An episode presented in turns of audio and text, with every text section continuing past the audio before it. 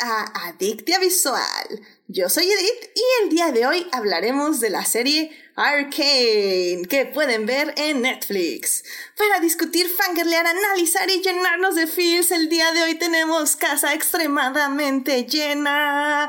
Y por eso está aquí conmigo Gabriel. Gabriel, bienvenido al programa. Hola, mucho gusto, como siempre un placer estar aquí. Qué bueno, qué bueno que andas por acá para hablar de esta serie que bueno, eh, que tengo que aclarar, por cierto, que creo que ya lo había dicho en el anterior programa, pero nadie de aquí le invité personalmente. o sea, no es reclamo, no es reclamo. Realmente me pareció muy curioso porque era como, ¿ya viste Arcane? Y yo así como, no, tienes que verla. Y me autoinvito para el programa. Yo así como, ok. y así, así pasó con cada una de las personas que les voy a presentar ahorita. Así que fue, fue muy gracioso. No, no, no, se, se agradece la confianza y pues evidentemente yo sabía que si no me gustaba no iba a ser el programa, pero afortunadamente para todos ustedes sí me gustó.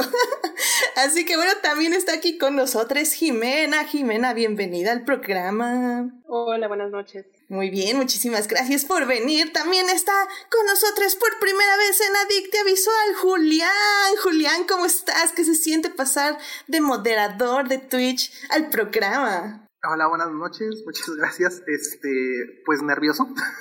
¿Me estás diciendo que Julián no es un bot? No, no. son demasiados errores en el algoritmo como para darme un bot. sí, no, no. Eh, Julián es eh, real. Todavía no sabemos si es de carne y hueso, pero al menos tiene una voz semi-humanizada. Así que podemos decir que tal vez sí es de carne y hueso. está por comprobarse. Eh, pero, este, bueno, yo voy a decir que este, Julio y Gabriel sí me han visto este, en imagen, pero bueno. Eh, yo sé que he visto a alguien que se hace llamar Julián. A menos que, a menos que la tecnología, a menos que la tecnología sea más avanzada de lo que de lo que pensábamos, yo sí sé que existe. Excelente, muy bien, muy bien. Pues ya, ya, ya ahí estamos viendo que Julián probablemente sí existe. Así que muchísimas gracias por venir, Julián. También está aquí con nosotros Pamela. Pamela, bienvenida de regreso a Dictia Visual. Hola, Edith, muchas gracias por. bueno, no, no me invitaste, me autoinvité, pero gracias por tenerme aquí. No, claro que sí, muchísimas gracias por autoinvitarte. Y bueno, ya para cerrar este gran panel, tenemos también, ya lo escucharon, pero también está aquí Uriel. Uriel, bienvenido de regreso al programa. Hola a todos, muchas gracias por la autoinvitación que me aceptaste. Y pues aquí un gustazo estar aquí por primera vez en el año. A ver si ahora sí paso de dos o tres. Sí, oye, sí, sí, sí, claramente, claramente, se, se, tiene que hacer, se tiene que hacer, definitivamente.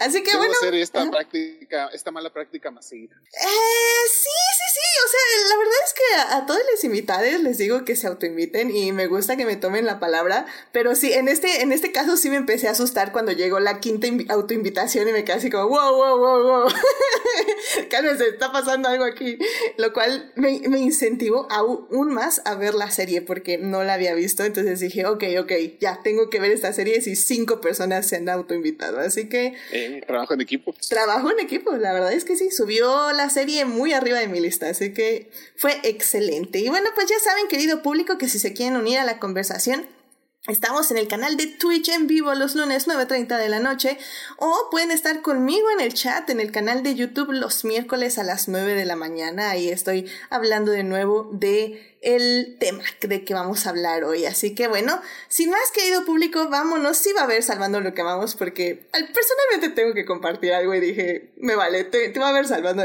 lo que amamos. Así que muy bien, pues vámonos ya entonces a salvar lo que amamos.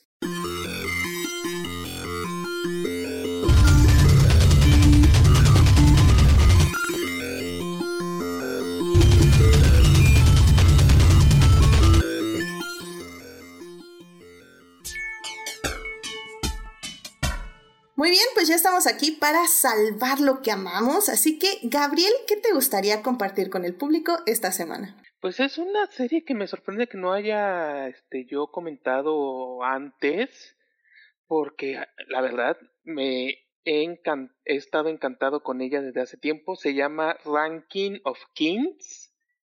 Es una serie que toda consiste básicamente en, un mundo donde básicamente hay varios reinos y que cada cierto tiempo hay una especie de ranking de quiénes son los mejores reyes, este, o sea, quiénes son los mejores reyes y cosas así. Y parte de la premisa es que está este aspirante a rey, que es hijo de un gigante, pero es pequeñito, es sordo y es mudo, y todo lo dan por tonto pero tiene un corazón más puro que el de Jesucristo. Entonces, es una serie que tiene unos diseños muy setenteros, pero con tecnología de puntos. O sea, la animación es. Eh, animación es este. Diseño de los setentas, animación actual, con drama, así, drama. O sea, hay casi, casi en todos los episodios hay un momento donde dan hasta ganas de llorar es comedia así chistorrete, es puro corazón, puros personajes así muy entrañables y además este tiene el punto extra de que fue hace, unos años la, serie más popular era el de Attack on Titans y sin embargo el estudio que hizo las primeras temporadas decidió no continuar la serie porque decidieron seguir hacer otra serie que fue precisamente Ranking of Kings. Entonces es bien interesante ver cómo una serie que es tan famosa por sus este, el mismo equipo que se hizo famoso por eh, su excesos visuales aquí a, cambio logra hacer una serie más enfocada en cuestiones al menos yo lo siento yo más en el drama más en la historia y el resultado es una de mis series favoritas que actualmente se puede ver en Crunchyroll y Funimation. Excelente. ¿Cuál es el nombre de la serie de nuevo? Ranking of Kings. Ranking of Kings, excelente. Pues ya saben, vayan a ver esta serie ahí en Crunchyroll, que se oye muy bien, por cierto. Así que muy bien. Muchísimas gracias por la recomendación. Jimena, ¿a ti qué te gustaría platicarle al público esta semana? Híjole, no, no estaba totalmente contando con un salvando lo que vamos en este día por la cantidad de invitados. Este, pero entonces para ser súper breve recomendaría Diablo 3, este, que es ad hoc con los videojuegos. Uy, yo creo que este es un juego que tengo, bueno, que conozco desde Diablo 2, este, que jugábamos hace como, ¿qué será? Eh, 20 años, bueno, tal vez menos, tal vez unos 15 años, este, que después empezamos a jugar Diablo 3, entonces, este, pues es un juego del, del 2012-2013 más o menos, del estilo hack and slash, este, de acción, de roleplay game. Este, y pues yo creo que es este, un, juego con el que nos divertimos mucho este, entre amistades desde hace un buen ratito. Muy recomendable.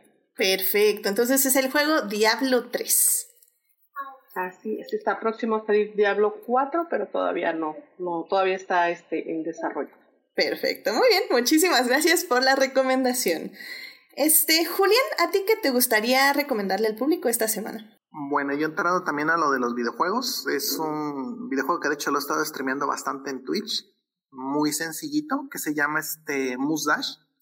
Es un juego de ritmo que en el teclado pues nada más usan dos teclas o en el control igual nada más serían dos botones. Es como todos los jueguitos de ritmo, o sea, tienen que ir marcando arriba o abajo Aparentemente es muy sencillo, pero es muy adictivo. Eh, ha tenido colaboraciones con otros juegos de ritmo como son el, el Citus o el este, DJ Max. Y también ha tenido colaboraciones con uno que otro anime, alguno que otro artista así medio medio mm, indie de Japón y con algunos VTubers también. Está en Steam, es muy baratito, está en 50 pesos. Este, en oferta lo pueden llegar a encontrar hasta en 8 pesos, luego cuando tienen las rebajas. Este, eso sí, el juego viene con.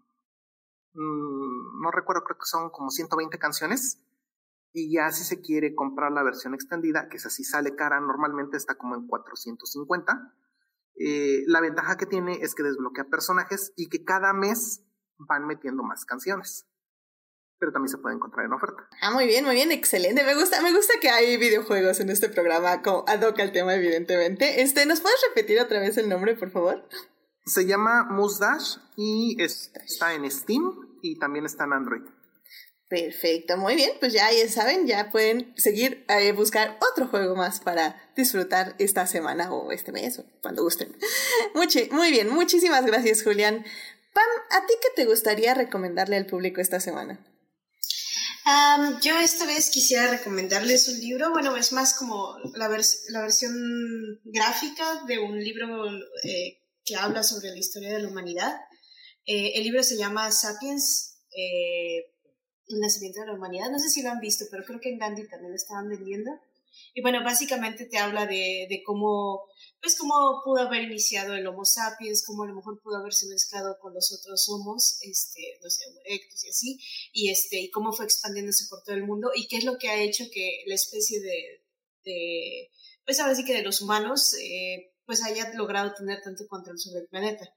Eh, lo que estoy recomendando más que nada es como la versión gráfica, es como un cómic y la verdad es bastante ameno de leer y eh, bastante informativo y se pasa rápido porque pues tiene dibujitos, está padre. y creo que son varios volúmenes, al menos el primero el, eh, con, el que leí eh, justamente empieza, pues ahora sí, desde el inicio de los homínidos hasta creo que la parte de la agricultura. Y creo que hay otras versiones que pues habla más, este, pues eh, ya más sobre la base de las civilizaciones y así. Órale, muy bien, muy bien, me gusta, me gusta. Recomendación del libro, versión gráfica, eso está padre. Entonces es Sapiens, sí, pues eh, lo pueden encontrar supongo que en su tienda más cercana, al parecer aquí también, lo cual me, me alegra. El autor se llama Yuval Noah Harari o Harari. Perfecto. Muy bien, pues muchísimas gracias, Pam, por tu recomendación literaria. Uriel, ¿a ti qué te gustaría compartir con el público esta semana? Ah, bueno, pues yo les quiero recomendar una serie que se me perdió el año pasado con esta sobresaturación de entretenimiento que vivimos hoy en día. Eh, yo la verdad me distancié mucho de las series que nacieron en el CW de superhéroes. Recientemente, en estas últimas tres semanas empecé a verla y me encantó la serie de Superman y Lois. Es maravillosa, la verdad. Este, es muy raro por diversas razones ver un Superman como se supone debería ser un Superman en cualquier medio audiovisual. Y la verdad esta serie me encantó. Es el Superman que, que vimos este, sus orígenes en la serie de Supergirl. Es ese Superman Nada más que pues ahora ya la serie se enfoca en él y en su familia. Básicamente son las aventuras de Superman y su superfamilia. Se enfoca mucho en Lois, se enfoca mucho en sus dos hijos ya adolescentes. Y pues los, las, además del drama adolescente y familiar que se vive en, en una familia estándar, obviamente de televisión, ¿no? Que viven de todo. También vemos cómo lidian en cosas de, de Superman, ¿no? Obviamente, este, su, su participación como el superhéroe pues, más grande de la Tierra y, y las amenazas que vive y, y, todo esto, ¿no? Pero aderezado con ese toque de que pues tiene que lidiar con su familia a la par, ¿no? Y que tiene que, pues ya son parte de, de este mundo superheroico loco y que pues se ven inmiscuidos eh, directamente en todo lo que le pasa a Superman, ¿no? Entonces, es, un, es una visión, digamos, fresca, por así decirlo, del personaje. Vemos cómo lidia con todas estas cargas y cómo su familia, sobre todo, lidia, porque uno de sus hijos, pues resulta que también tiene poderes y es el más, este, ahí sí no sé qué también esté representado, pero tiene un síndrome de, de, híjole, ¿cómo se llama? De, de esos de ansiedad social, etcétera. No, no sé cómo, cuál es el nombre oficial.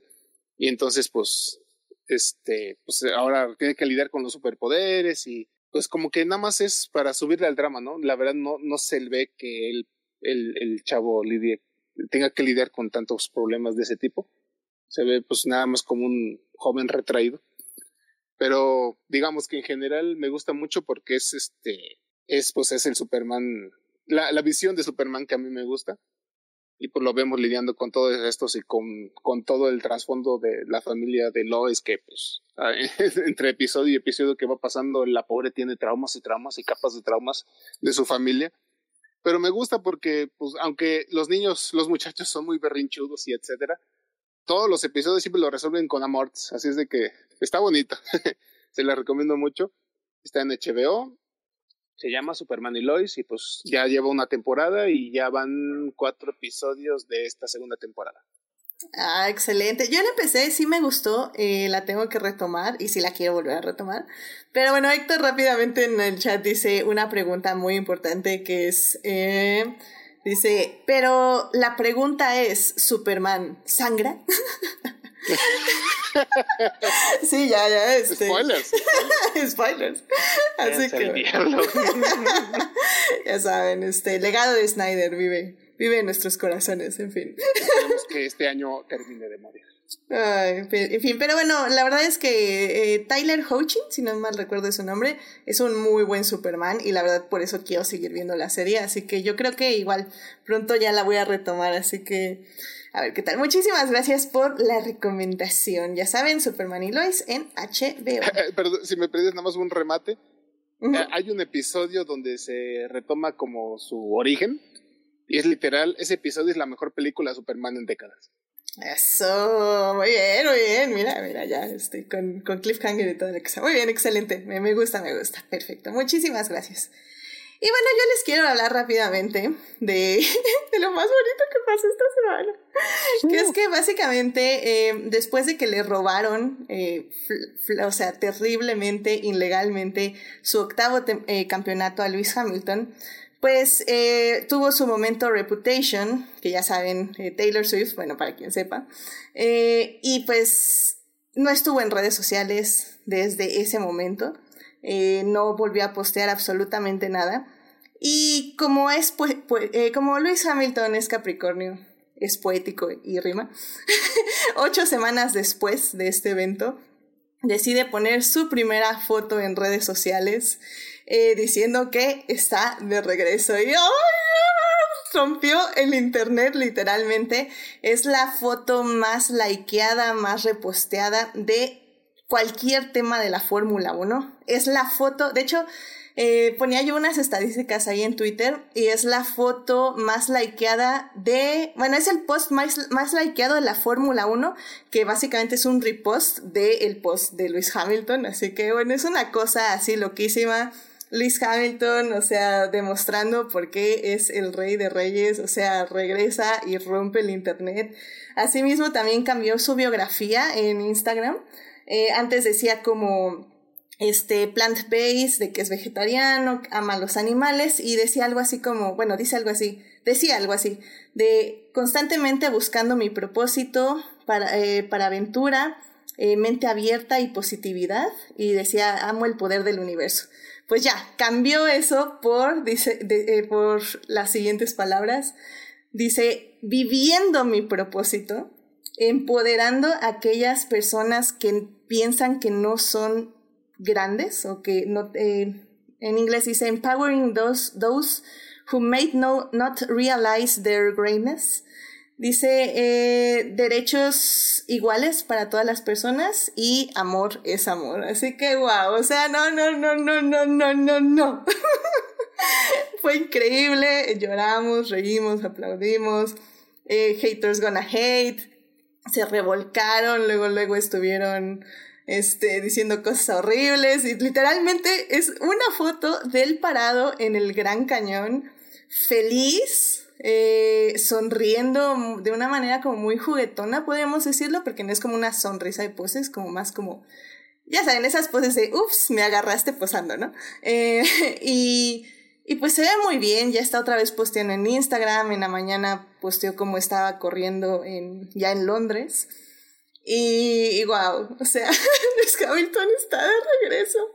Y ahora más que nunca eh, vamos a presionar a que la FIA haga algo. La verdad es que me, me asusta un poco que bueno, la verdad ya son reflexiones para otra ocasión donde no haya cinco personas para hablar de un podcast de Arcan. Pero. Oh, ya nos quedamos picados. No, más que nada, tengo un poco de miedo porque la FIA tuvo ocho semanas para poner a Max Verstappen como el ganador más genial de todo este universo y no lo hicieron. Lo cual me dice que tengo esta teoría de que Drive to Survive, la serie de Netflix que se estrena más o menos en un mes, probablemente va a pintar a Lewis Hamilton como el villano y va a poner a Max Verstappen como la gran persona que, que es increíble que ganó. Eh, y va a estar, no sé si decir interesante o muy feo, pero no sé, o sea, siento que la FIA está planeando algo o no saben qué hacer, que tal vez, tal vez les estoy dando demasiado crédito y sus mentes maquiavélicas no llegan absolutamente nada de maquiavélico. Em, pero bueno, que Lewis Hamilton esté bien, esté feliz y ya se sienta con esta idea de, ¿saben qué? Ya no estoy buscando mi propósito, ya sé cuál es mi propósito en esta vida.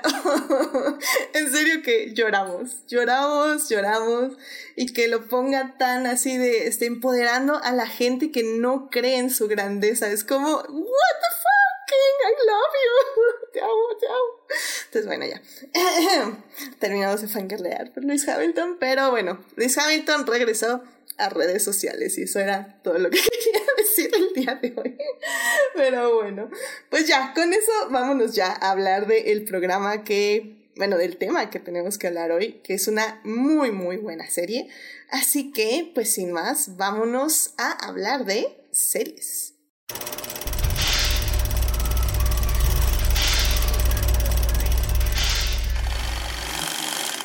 Ya estamos aquí para hablar de series y en esta ocasión vamos a hablar de Arcane, esta serie de Netflix eh, que se estrenó más o menos hace como dos meses, un mes y medio más o menos. En noviembre. Ah, fue noviembre, ah, la frega, no, sí, entonces sí, dos meses.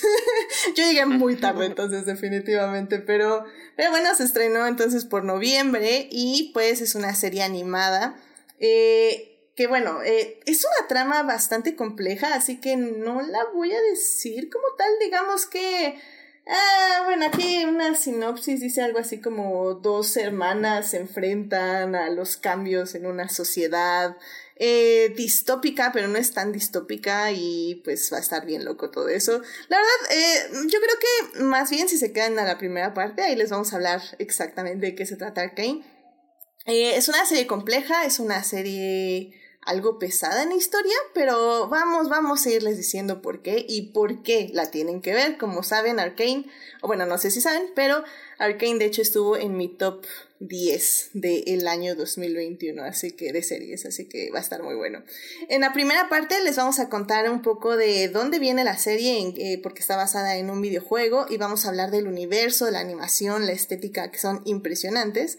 En la segunda parte vamos a hablar de los personajes secundarios, eh, pues básicamente cómo es su desarrollo y cómo es su historia. Y en la tercera parte vamos a hablar ya de nuestros dos personajes principales que son estas dos hermanas. Así que bueno, vámonos a la primera parte.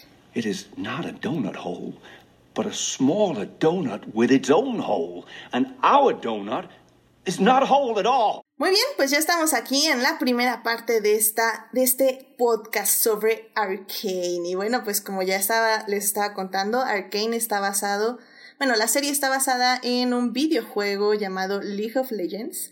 Que bueno, en esta ocasión Julián nos va a contar un poquito más de este videojuego. Así que adelante Julián, ¿qué nos puedes decir de League of Legends? Y bueno, nada más aclarar rápidamente, que obviamente va a quedar muy claro.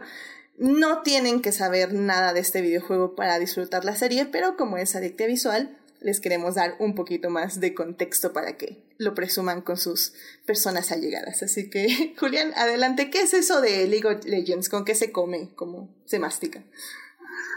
Buenas noches. Bueno, pues League of Legends es un juego de una empresa de nombre Riot Games que se fundó en el 2000, creo que es el 2006, 2007, algo así, creo que fue cuando se fundó. Y se fundó exclusivamente para sacar lo que es este, este videojuego. League of Legends en sí es un juego multiplayer online con equipos de 5 contra 5, el cual la finalidad es destruir la base del equipo enemigo. Es este. Se van matando oleadas de súbditos, se van ganando dinero, se va avanzando. Eh, conforme va avanzando el juego, vas comprando ítems, vas subiendo de nivel tu personaje. Y pues entre más rápido subas de, nivel tu personaje, más ventaja tienes sobre el enemigo.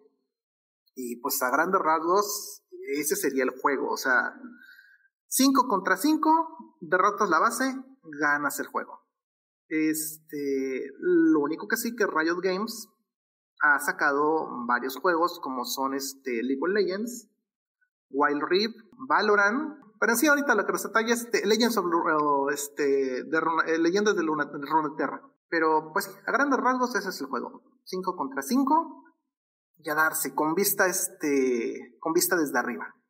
Muy parecido a lo que eran antes este los seis de Empire o, o el Diablo. Ok, ok, me, este, me parece muy, muy bien. Y digo, también Jimena tiene un poco de conocimiento de este juego, al menos de segunda, eh, este, de segunda mano. Eh, tú, Jimena, ¿cómo, ¿cómo ves la experiencia de jugar League of Legends? Ay, híjole, bueno, es que por ejemplo aquí lo jugaban mis hijas, este, el juego lo lanzaron desde el 2009, mis hijas lo empezaron a jugar pues, unos añitos después de eso. Alguna vez me intentaron enseñar a jugar y la verdad es que no le tomé yo mucho gusto al juego porque básicamente es la...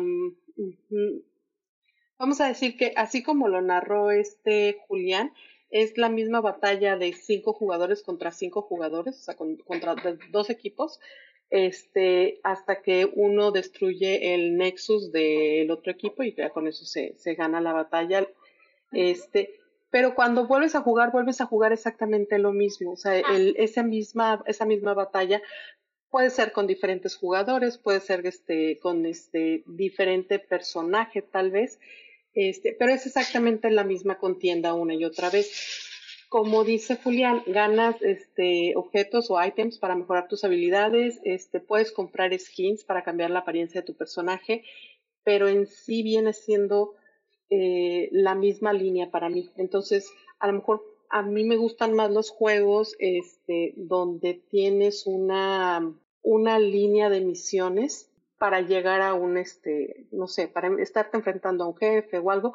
Y sí me gusta mucho la idea de que sean multijugadores. De hecho, aquí en este League of Legends, la, este, algo bonito es que eh, si los cinco jugadores se conocen y se ponen de acuerdo, este, se pueden poner de acuerdo específicamente qué o, sea, qué personaje tomar, porque cada personaje tiene una característica y un fuerte.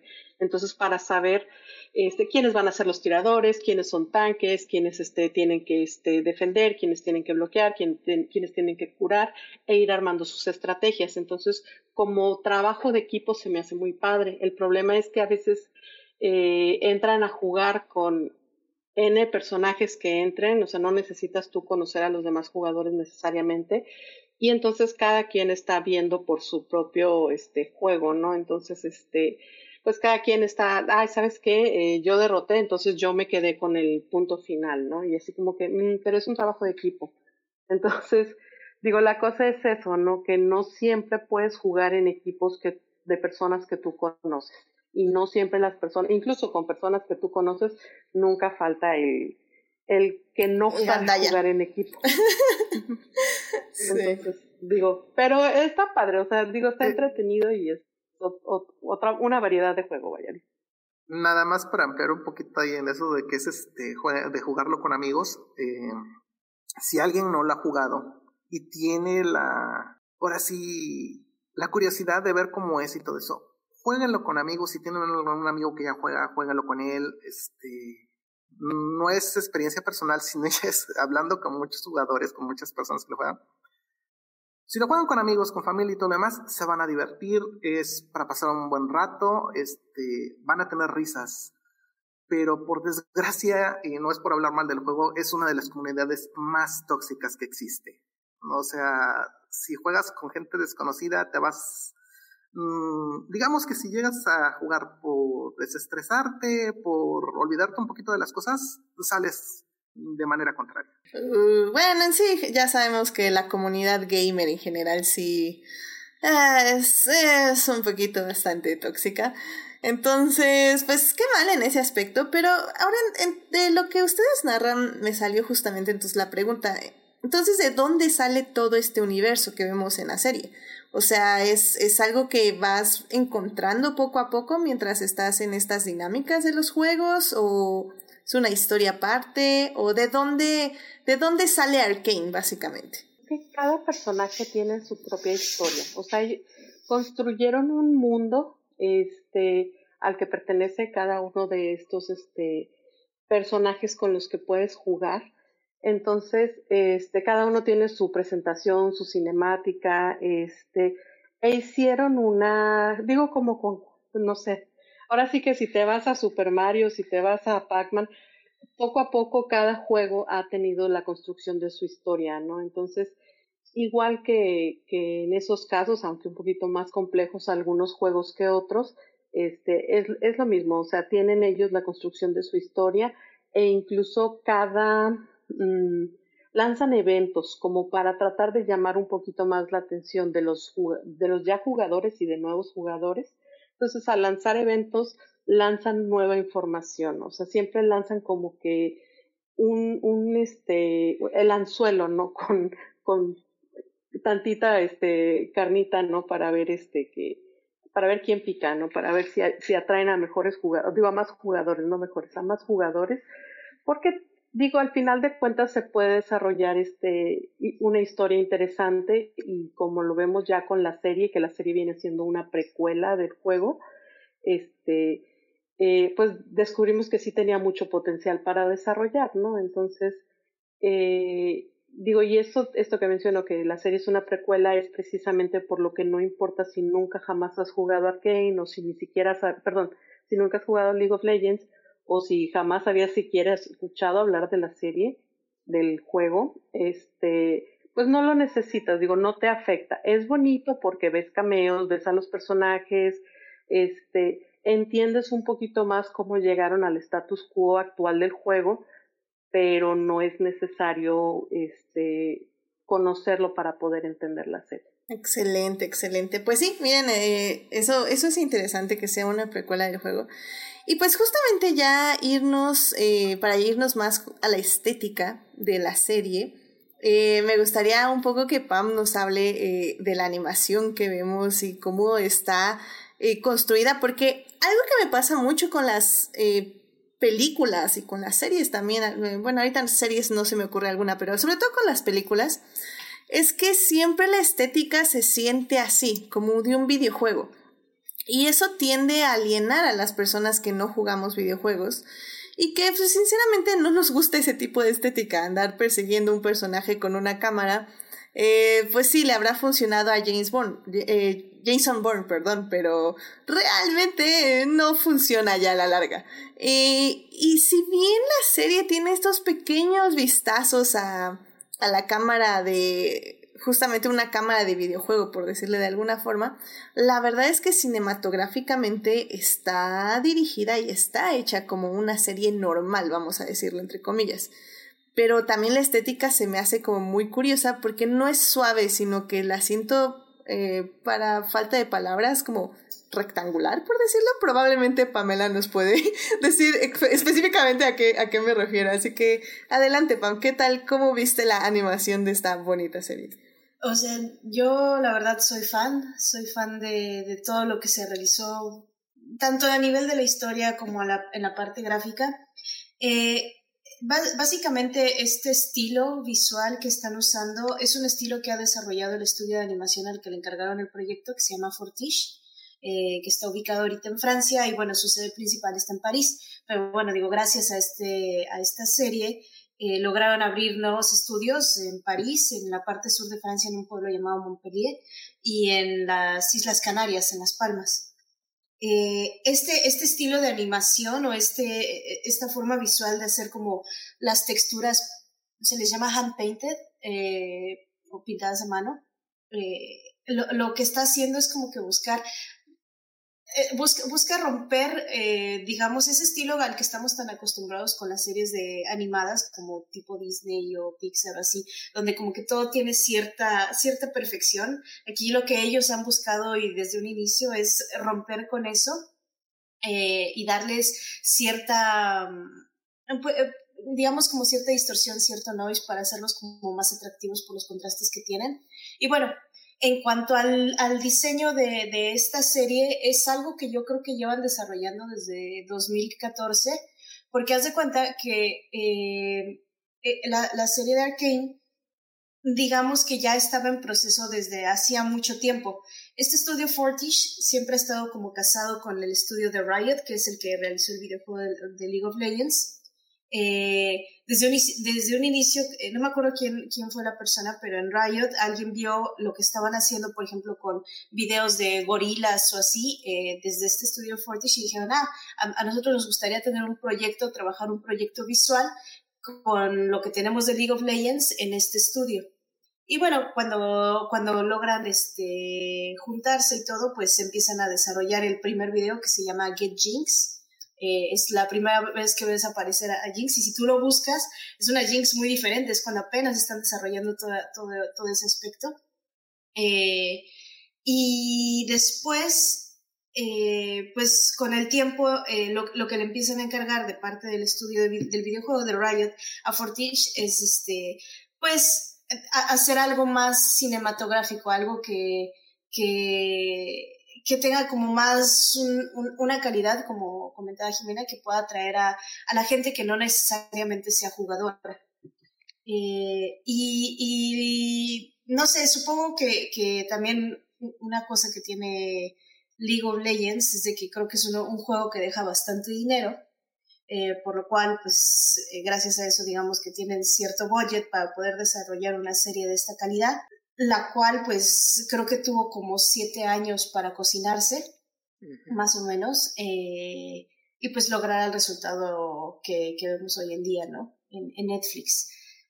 Eh, eh, lo, lo, lo, que me gusta mucho, digo, es que hay, hay, muchos aspectos que tomar en cuenta desde el, el, punto de que decidieron hacer todo como pintado a mano, como te comentaba, en las texturas de los personajes, así como de los fondos para no dejar caer todo necesariamente en el 3D, sino todavía conservar e, e, esa, ese feeling en el, de, de, dibujar a mano, por ejemplo, los efectos visuales, o sea, las explosiones o el polvo, cosas así, así como los, los efectos de luz. Y no, sé, tener un poquito más esa libertad gráfica de, de hacerlo más, um, ¿cómo, ¿cómo lo pongo? Más como cuando tienes algo como muy, muy de diseño gráfico, muy, no es cuadrado como mencionaba, sino es algo más, tú, tú sabes cuando estás viendo un cómic a cuando estás viendo un, un dibujo realista, ¿sabes? Entonces como que estaban tratando de,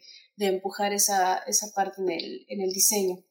Y pues la animación, como querían buscar hacerlo más como una serie para adultos, pues este, en, en, en cuanto a la animación, como que pareciera que, que hasta usaran mockup, ¿no? Por ejemplo.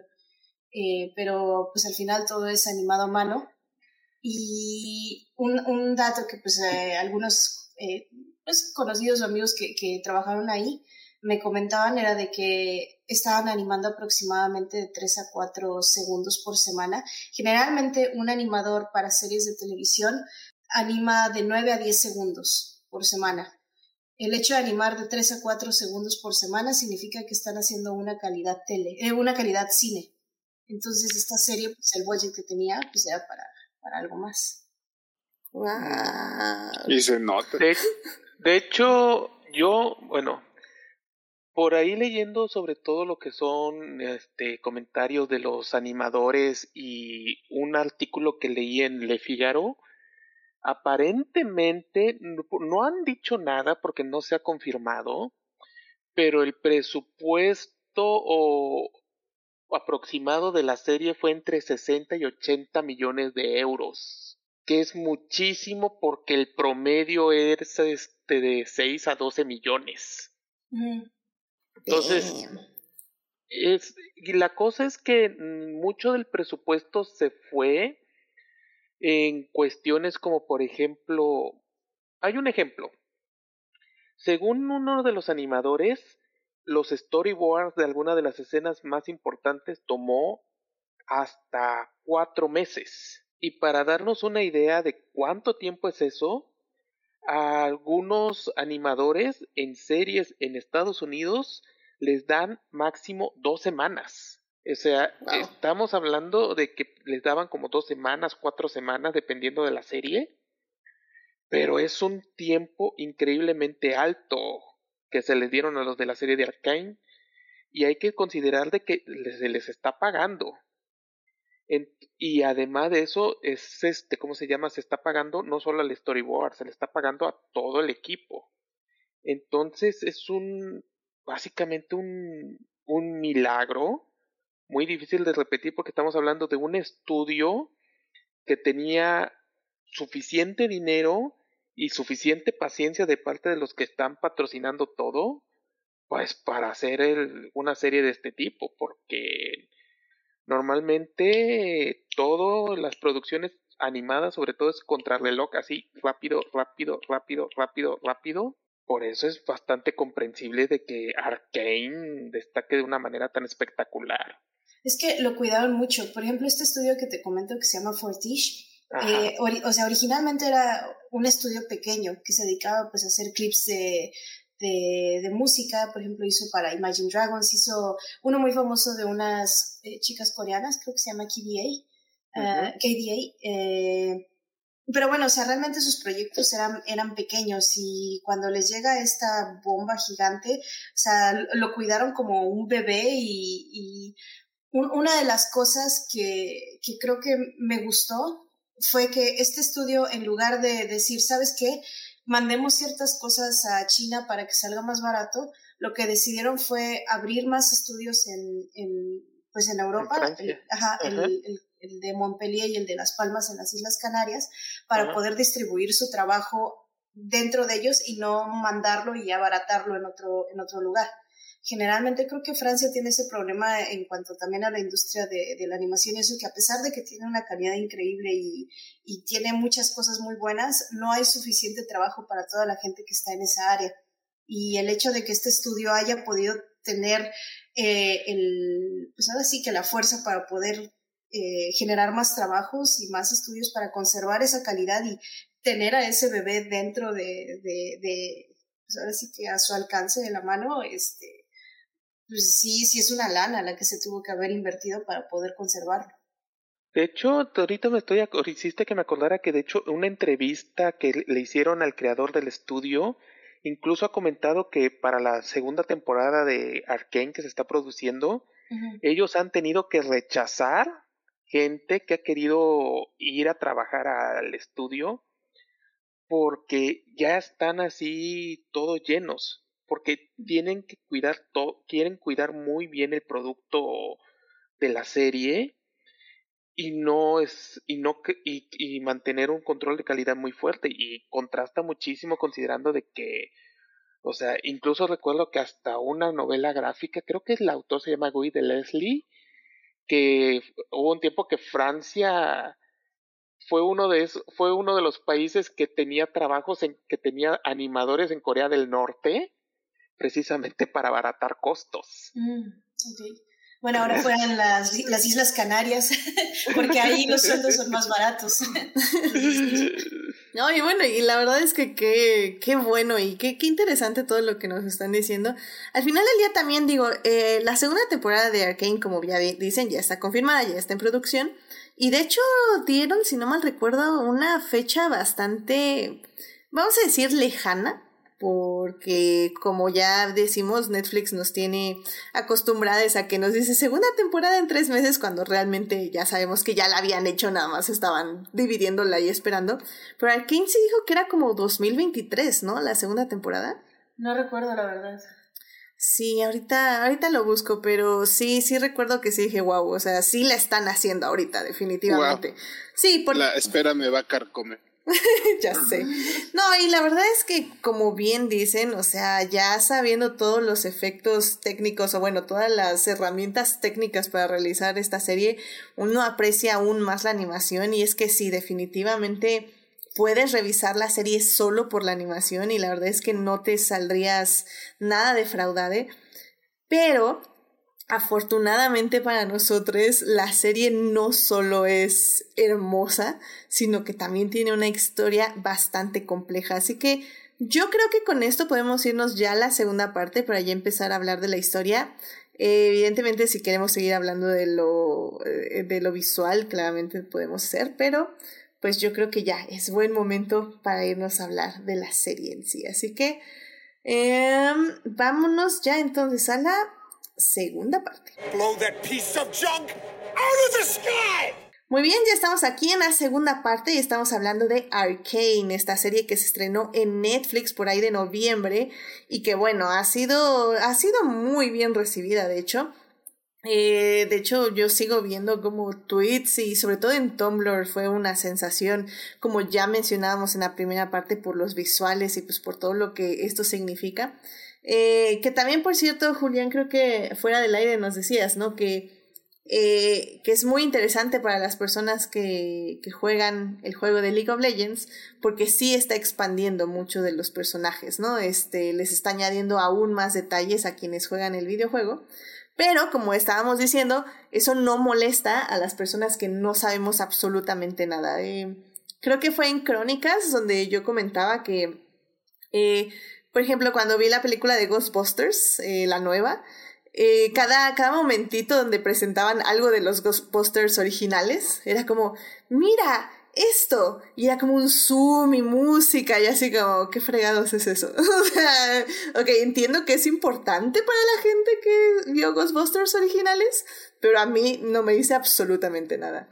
Y afortunadamente Arkane no hace eso, o sea, se siente como una historia completamente independiente. De hecho, yo no sabía o tal vez sí lo sabía, pero tal vez lo olvidé de que estaba basada como en un videojuego. Y creo que eso da muchísimo a la serie, eh, que funciona independientemente de todo eso. Yo creo, sí, sí hace esos guiños a las personas que conocen del juego, pero no para las prensas y, dice, y lo señala así como, mira, mira, aquí está el cameo, ¿lo ves? ¿Lo ves? ¿Lo reconoces? Sí, no es como sí, sabía que era para ti. Ajá, exacto. Exacto, o sea, sí, es, es tan sutil que, que las personas que, que, conocen del juego, este, luego, luego, luego escuchas el, ¡ay, es esto! Pero los demás como, ah, ok. Pero al mismo tiempo te lo va a explicar en algún momento, entonces tampoco te sientes fuera de lugar. Ajá. O sea que sí tiene payoff para los fans. Eh, pero son cositas muy pequeñas, como por ejemplo hay una escena donde están jugando en una maquinita y se ve un timo ahí dibujado, que es un personaje también del juego. Ay, pues sí. Este, por cierto, a ver, en el chat, eh, justamente, eh, Sofía nos estaba diciendo, yo quiero saber del cameo de Imagine Dragons. Por cierto, si tienen oportunidad de verlos tocar en vivo, son muy, muy buenos y dan buen show. Y bueno, complementando justo con todo lo que decía Pam en la anterior parte, decía, ya vi por qué la colaboración. Este, buen dato Pamela, muchas gracias. Eh, que yo creo que sí, ¿no? O sea, al final del día, si ya el estudio le hacía animación a Imagine Dragons, yo creo que ya les llamaron y les dijeron, Incluso van a tener un cameo dentro de la serie. Vénganse por o se autoinvitaron todos nosotros aquí. Ándale, tal vez, tal vez. No, no sé si son fans. Es que ellos, perdón. No, sí, es que eh, Riot lanzaba, este, cada que presentaba un nuevo campeón o presentaba nuevas, este, eh, nuevo material, a veces lanzaba también música, o sea, lanzabas de cuenta que una banda virtual, así como dices tipo gorilas, exactamente como lo describió, eh, describió, este, lanzó el grupo Pentakill, que es una banda metalera, que con cameos ahí de Tommy Lee, este, de Motley Crue, o este Danny Loner de Nine Inch Nails. También sacó, como dijo ahorita, esta PAM a KDA, que es un grupo femenino de K-pop, y son también otros cuatro campeones. Y luego sacó a True Damage, que si mal no recuerdo la mencionaron en Adictia, en un Salvando lo que amamos hace poco también. Sí, el episodio pasado, Dafne. Saludos a Dafne. Dafne, te queremos. Exactamente. te queremos, Dafne. Yo, yo, es, bueno, en fin. Este, y ahí también aparecían algunos campeones, que en este caso el, el, único que, bueno, uno de los que conocemos es a este Eco, que ya lo conocemos de la serie. Pero entonces sí hacían ese tipo de cosas este, desde antes de, de lanzar la serie. Nice, pues ahí está, ahí está tu respuesta, Sofía, de por qué Imagine Dragons está en Arcane. Y la verdad, de su parte, realmente sí dije, es Imagine Dragons, qué fregados, este, qué fregados hacen ahí largo de mi serie. Pero no, no me molestó, o sea, sí se vio como un pausa, disfrutemos eh, 20 segundos del concierto y luego sigamos con la historia. Eh, creo, que, creo que fue el único momento que realmente hicieron una pausa para que vieras a la banda, ¿no? Pero queda con el ritmo de lo que te están contando, la, o sea, el ritmo de la música donde ves a Día avanzando para tomar este, pues la venganza de, con, con que está ahí. Bueno, no sé, siento, siento que estuvo bien. ¿Sí viste el video musical de Imagine Dragons? No lo vi, no lo vi. Tendría que verlo. Sí, tienes que verlo. Muy, muy bueno. El de Enemies. Ajá. Es muy bueno. Híjole, qué video. Va, lo, lo, voy a buscar y lo voy a... Sí, soy una persona horrible para la música, pero lo, lo voy a buscar y lo voy a ver. Y bueno, así... Ajá, no, adelante, adelante. Quiero decir que de hecho hay una especie como de meme dentro de la comunidad de League of Legends que dice que si, que si Riot Games produjera, arreglara los, los errores de su juego como produce música, el juego sería perfecto. no, bueno, creo que eso dice bastante del juego. Pero, bueno, miren, eh, yo sé que tal vez mucha gente no ha visto Arkane y sé que dije que íbamos a hablar ya de los personajes secundarios aquí. Em, pero yo creo que sí estaría bien referirnos un poco a la serie sin spoilers para que quien quiera verla se anime. Digo, ya les vendimos un poco la parte visual que como ven es casi casi artesanal y está increíble. Pero bueno, hay que. Eh, me gustaría venderles la serie para que la vean. Y es que. Wow, no sé. O sea, a ver, Oriel, ¿qué, qué, nos, ¿qué le dirías a alguien para venderle esta serie? Para decirle como. Tienes que verla. Ay, bueno, pues este, aparte del em, apartado artístico, porque pues lo primero que se me ocurrió decirles es que se ve bien padre, está muy, muy bien animada. Es que la historia es muy envolvente o sea, te atrapa. Luego hay, hay, sí me ha tocado ver gente que dice que los primeros episodios se les hacen lentos y que no sé qué, yo no sé cómo, no, han de tener alma, pero bueno, es esa parte. Este, eh, eh, si, si, pudiéramos decir que es medio lenta, pero es, es, es lo que te digo, o sea, es, es muy atrapante, o sea, desde el inicio te, te, te, los personajes pues se ganan un lugarcito en tu corazoncito, porque te, los, te los plantean desde el inicio muy sólidamente, ¿no? O sea, por, por cómo son, por qué son así, cómo se portan, qué los motiva. Obviamente, por las dos estrellas, las hermanas, pues son, su relación al inicio, pues es muy padre, muy bonita. Y este, pues, es justo el, buen, el, el, la misión de, de un, de cualquier, este, eh, digamos, historia, es que te venda bien a los personajes y que llegues a preocuparte por ellos. Y eso es lo que pasa en esta serie. O sea, desde el principio que los conoces, este, se ganan, te, te ganan como espectador y quieres seguir sabiendo qué es lo que pasa, ¿no? Y bueno, ya llegas al episodio clave, que es el 3, si no me equivoco, donde pues básicamente te dicen, esta cosa es real y ten esta bomba y te va a explotar en la cara. Entonces, es, es, y casi literal, ¿no? Entonces, este, pues yo, yo lo que diría es que le dieron una oportunidad. Son largos los episodios, pero yo siento que, aunque no hayan llegado todavía al episodio fuerte, la trama y la historia y, eh, y los personajes como en sí los van a atrapar. Entonces, denle una oportunidad, vean uno o dos episodios y, y confíen, confíen en nuestro buen gusto y buen juicio, este, les va a gustar. Y yo creo que también se, puede, se puede ir como rápido porque esta serie está dividida en tres actos y cada uno de los actos en tres episodios, entonces pues puedes pensarlo como que son temporadas chiquitas. Son subtemporadas. Mm, de hecho, claro, claro. No, no lo había pensado así, tienes toda la razón, porque Sí, yo también iba a decir que en este caso, o sea, siempre yo digo que vean tres episodios de todas las series, porque ahí es donde se define básicamente de qué va a ser la serie. Y en este aspecto, esta es más real que nunca, porque son tres episodios donde nos establecen el universo, nos dicen básicamente las reglas políticas, sociales y económicas de este universo, que es muy complejo. Eh, nos presentan a personajes que en este momento son sencillos, pero tienen como eh, backgrounds, eh, como contextos, como muy profundos, muy preocupantes y muy complicados en, en, cierta forma. Y justo todo explota en el tercer episodio. Y en el tercer episodio es donde, donde pensábamos que iba a ir la serie, cambia completamente y nos muestra otra cosa ahí. Pero sí, definitivamente yo no lo había pensado así, Pam. Y tienes toda la razón. Sí es una serie que son tres actos de tres, pues de tres episodios cada acto, o sea, miniseries. Que también en ese aspecto, yo, por ejemplo, yo no les diría que se echen los tres episodios en un día o los nueve episodios en un día, porque sí es algo pesado, o sea, la verdad es que yo me acuerdo que cuando empecé a ver la serie, empecé a ver dos episodios por día.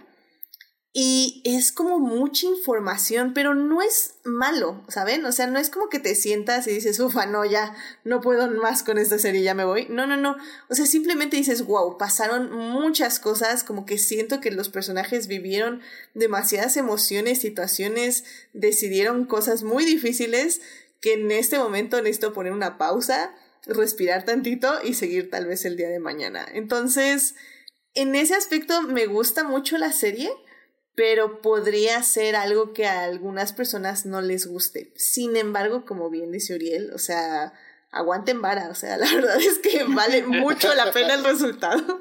A, mí me pasó de que ya, digamos, para el último acto, eh, pues ahora sí que con unos amigos decidimos reunirnos para verlo, porque pues lo estaban liberando cada, cada semana, creo cada, Tres episodios cada semana. Sí, y entonces eh, para los últimos tres fue así como de, ¡Ah!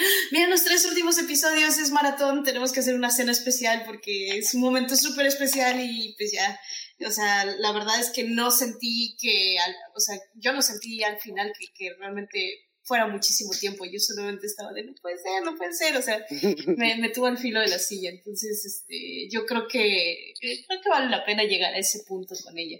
Es, es, un poco lo que pasa con Breaking Bad a veces siento yo, ¿no? De que empiezas lento y ya después no, no puedes soltar la serie. Sí, hagan lo que sus corazoncitos les digan, porque ahora sí que depende de cada quien cuántos episodios puedes aguantar, mm, tanto en carga emocional como en duración.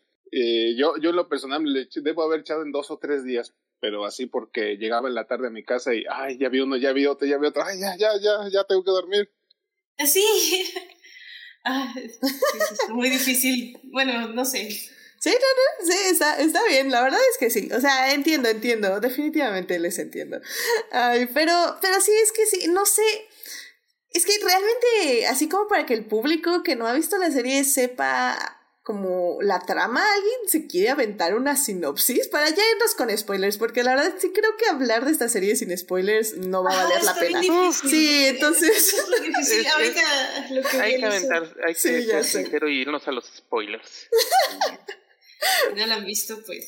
Pues, pues bien, hashtag no vean trailers, este, pero bueno, sí, sí, ya dicen, bueno, pero necesito tener una sinopsis, aunque sea, ok, vean el trailer, pero ya, bien, ya pongan el primer episodio. Puedo dar una sinopsis bien, bien, bien sinopsis. ah, vas, vas, vas, adelante. Tal vez demasiado resumida, ¿no?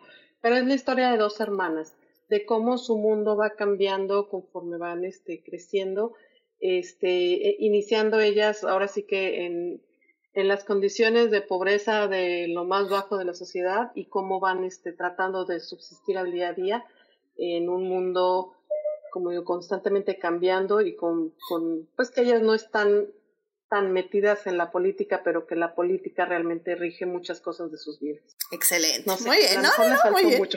No, no, es que está bien. O sea, al final del día la trama principal son las dos hermanas. Eh, ya que tengamos eh, 500 personajes más abajo con otras cinco tramas, ya es otra cosa, ¿no? Pero... y, la, la, manipulación emocional que nos causan esas dos hermanas, ¿no? sí.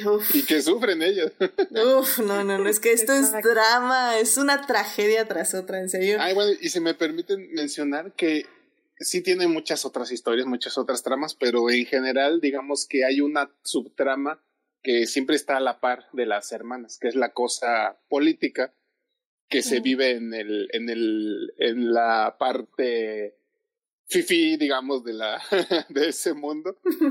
Y que al final, pues, se ligan, este, este, pues ahora sí que no hay manera de que no se liguen, ¿no? Que se ligan emocionalmente y también en trama. Creo que de hecho funcionan como paralelos, con muy diferentes resultados, pero al final del día son paralelos. Entonces, sí, estoy completamente de acuerdo. Así que bueno, pues ya vamos a hablar con spoilers a partir de esta parte. Quien no haya visto Arkane y no quiera spoilers, váyanse a Netflix ahora mismo a verla y luego regresan a seguir escuchando este podcast porque la verdad es que vale muchísimo la pena. Y bueno, justamente eh, para hablar en esta parte de Piltover, que es creo que la parte fifi, como bien decía Oriel, de Arcane, tenemos varios personajes ahí. Tenemos a Jace, tenemos a Caitlyn. Eh, bueno, tenemos mil, mil un personajes, pero a mí lo que creo que lo que más me gusta de esta serie, y basándolo un poco justamente en las políticas, en la parte política que nos pone en Piltover, es justamente cómo los personajes no son blanco y negro. Son personajes muy complejos que tienden a tomar malas o buenas decisiones dependiendo de cómo ven sus posibilidades. Que, digo, evidentemente me van a decir, bueno, es que Edith, todos los personajes hacen eso, ¿no? En todas las películas y en todas las series. Y se sorprenderían que no. a veces el guion les dice qué hacer, lo cual hace una mala película, una mala serie. Pero realmente aquí no lo siento así. Realmente sí siento como que las situaciones eh, no les acorralan a tomar una decisión, sino que sí les dan la libertad, o al menos el guion les da la libertad en decidir, oye, tienes esta opción y tienes esta opción. ¿Qué decides? No te voy a acorralar, acorralar yo, guionista, a que elijas una cosa. Y creo que, por ejemplo, con Jace, que es nuestro político favorito, que pues básicamente toma control de Piltover por una tecnología que descubre basada en la magia, él es un, un personaje que puede ser fácil de manipular, pero al mismo tiempo tiene muy buenas convicciones y tiene también a veces mucho ego sobre lo que está haciendo, pero al mismo tiempo se muestra muy humilde y es así, literalmente podemos hacer con todos, con todos los personajes lo mismo, ¿no? Como que darles características que pueden sonar contradictorias, pero sí se sienten como personajes muy redondos. Este, Julián, no sé si tú quieras hablar un poco de Piltover y todo lo que pasa con Jace ahí, ahí arriba. Con Jace, es este, pues, mm, no sé, a mí se me hizo un personaje muy, muy humano, muy aterrizado. en general, creo que fue un acierto que la, que la, ahora sí, eh, tomaran o empezaran a contar la historia desde ese punto de lo que es este Piltover y Sound, porque creo que son las sociedades dentro de la, ahora sí dentro del lore de todo el juego que es este Runaterra, creo que es lo más parecido a, a lo que tenemos nosotros actualmente como sociedad. Eh, no están muy avanzados, o sea, sí en tecnología, pero no tan, tan exagerada, tampoco tienen magia así como que muy poderosa. Son muy humanos y eso se refleja mucho en Jace, un, un joven que tiene sueños, tiene a raíz de que alguien lo salva, quiere crear algo para ayudar a, a las demás personas. Pero a final de cuentas, este, pues su inocencia, su falta de madurez es lo que le hace pesar el tomar decisiones muy apresuradas que tienen un peso mm, no solamente sobre él, sino sobre toda la sociedad. Sí, sí, sí, la verdad es que todo eso de la tecnología y, o sea, se me hizo como un, una, mm, eh, un plus de la serie, o sea, es algo que me gustaría saber más, que evidentemente nuestros personajes tal vez no saben mucho y que evidentemente lo están descubriendo, pero es algo que justamente les puede explotar en cualquier momento o les puede dar, eh, puede ayudar mucho a la trama en avanzar y y pues no sé, a ver, eh, ¿alguien más que quiera comentar algo de estos grandes personajes que tenemos en...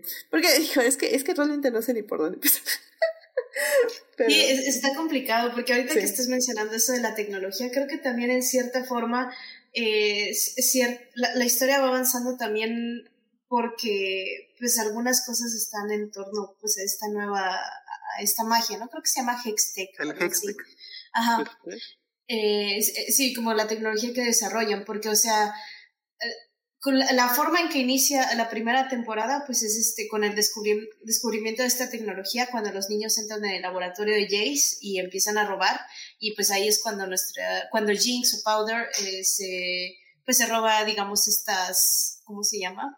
Estas como caniquitas o roquitas que contienen la magia y que por lo mismo es por lo que empiezan a descubrir que, que Jace está haciendo experimentos que no, pues no están aprobados por el consejo y que por eso pues este, lo terminan expulsando de la academia en la primera temporada.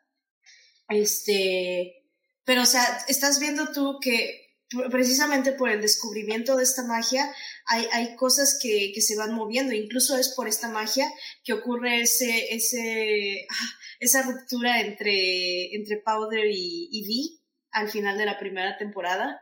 Eh, spoilers.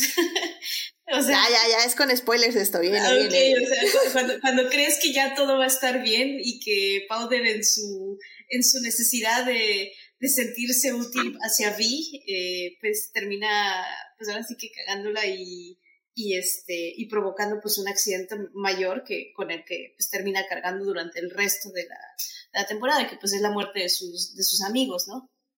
Este, y, pues de que las cosas no salgan bien con Vin y con Vander. No, y también, o sea, esta tecnología en la segunda temporada pues está alrededor de, de, tener la esperanza de que ahora Jinx desarrolle cierta herramienta para, ay, ¿cómo se llama el, el mafioso? Se Silco. Ajá. Eh, Silco solamente está esperando que Jinx logre desarrollar una tecnología donde pueda tener poder y control eh, este, más control del que ya tiene eh, con la droga, eh, relacionado justamente al, al Hextech. Mientras tanto, también tienes toda una situación política ocurriendo en Piltover, justamente porque quieren utilizar esta tecnología para algo más, cuando empiezan a hacer, pues ahora sí que todos los intercambios con, con los otros consejeros y así. Y es que es justamente como toda esta parte de Piltover es como este juego político, esta manipulación política también, de quién tiene el poder, cómo se reparte el poder y cómo el poder afecta también a las personas en cierta manera, y cómo a veces también no es tan sencillo en el aspecto de la distribución, de, de quién maneja qué, o sea, es, sobre todo creo que lo vemos con este, ay, ¿quién es el que ha vivido muchísimos años? Germán el perrito ese. no, es, es Ok, ok, ok. Que, que a mí me parece como una interesante perspectiva. Eh, una, tener un, un, personaje que no es estrictamente humano, entonces tienes como otro punto de vista eh, desde, desde la longevidad de la vida, por decirlo de alguna forma, en el aspecto de que no percibe las cosas como los humanos lo percibimos, ¿no? Y y cómo esta posición de él es al final del día lo que lo daña y lo que lo termina haciendo un lado, el simple hecho de que no llegó a empatizar con los repentinos cambios que da la vida, que es algo que tal vez podemos percibir mucho en la época actual, donde la tecnología ha avanzado tanto que tal vez no podemos percibir las consecuencias de ello, ya que avanza más rápido que nosotros, ¿no? que nuestra conciencia. Entonces, por ejemplo, esa es otra forma de ver ahí, este, pues las capas, ¿no? Que nos ofrece la serie en ese aspecto. Al mismo tiempo siento que es como el ego de él, ¿no? Porque... También, sí. Eh, o sea, al ser el más longevo, él siente que ya conoce todo y que nadie más va a saber más de lo que él ya, ya ha visto. Entonces siento que eso también lo llega a cegar. De hecho, yo quisiera comentar que hay un personaje que me, creo que nos falta mencionar que es muy importante, que es Víctor. Víctor es a mí me pareció que es como muy importante, sobre todo en esta, en toda la trama de Piltover, no sé cómo se pronuncia. No solo porque por un lado es la ayuda a crear la chispa creadora, o sea, le da sentido a todas las investigaciones de Jace y al mismo tiempo es como el catalizador de la gran parte de muchos de los aspectos, mucho de la tragedia que ocurre, sobre todo en, en a partir de la, de la tercera parte, porque por un lado queda muy claro de que uno es un personaje básicamente con, muy enfermo, muy débil, minusválido, y que está desesperado por crear condiciones este, para mejorar la vida de todos, sobre todo la, la propia.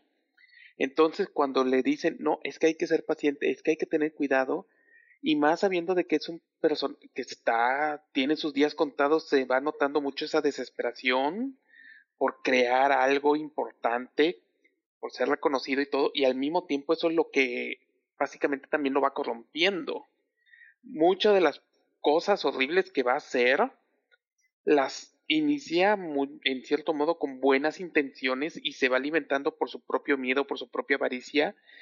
Todo ese tipo de detalle me parece fantástico porque nos ayuda a presentar, porque pareciera, no sé, no sé, o sea, yo no sé, yo no sé nada de League of Legends, pero me pareciera como una increíble historia de la creación de un villano, en el sentido de que es un personaje que inicia porque tiene una motivación y llega un punto en que está desesperado por alcanzar, esa, es, por alcanzar esos objetivos y lo va corrompiendo de una manera terrible.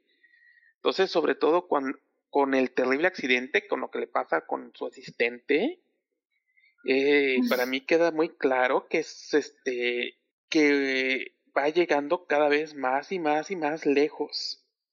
Y a mí me quedó bien enganchado de que, ah, caray, es como, es como lo que se dice el, el e, un evento y sus consecuencias, y las consecuencias, y las consecuencias, y las consecuencias retratadas en uno de los personajes que al principio causa mucha simpatía.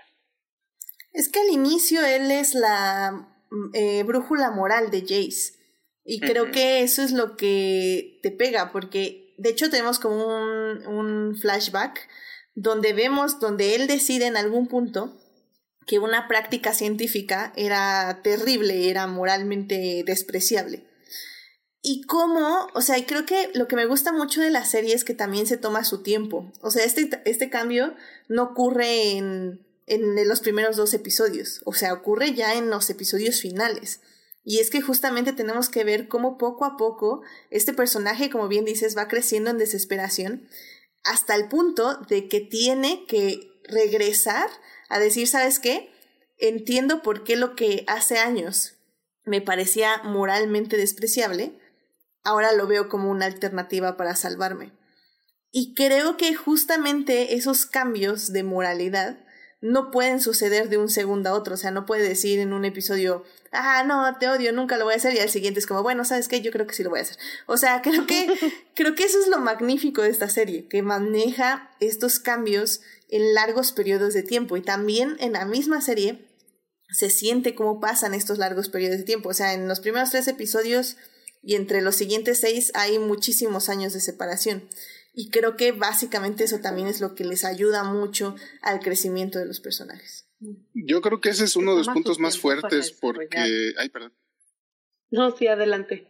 Sí, no, creo que íbamos a decir exactamente lo mismo. Sí, ¿verdad? Que el uno de los puntos más fuertes de la serie es el desarrollo de personajes. O sea, todo se siente muy creíble y muy natural conforme te lo van presentando. O sea, tú entiendes perfectamente cómo es que, como lo decía, ¿no? La, la desesperación de este personaje lo lleva a un límite tal que, pues al final el pobre ya... Que, eso es algo que, me gustó, o sea, digo, no conozco la serie, los personajes en, la, en el videojuego y no sé a qué camino lleve, pero sí, justo como decía el doctor José Gabriel, este, este, parece el origen de un villano.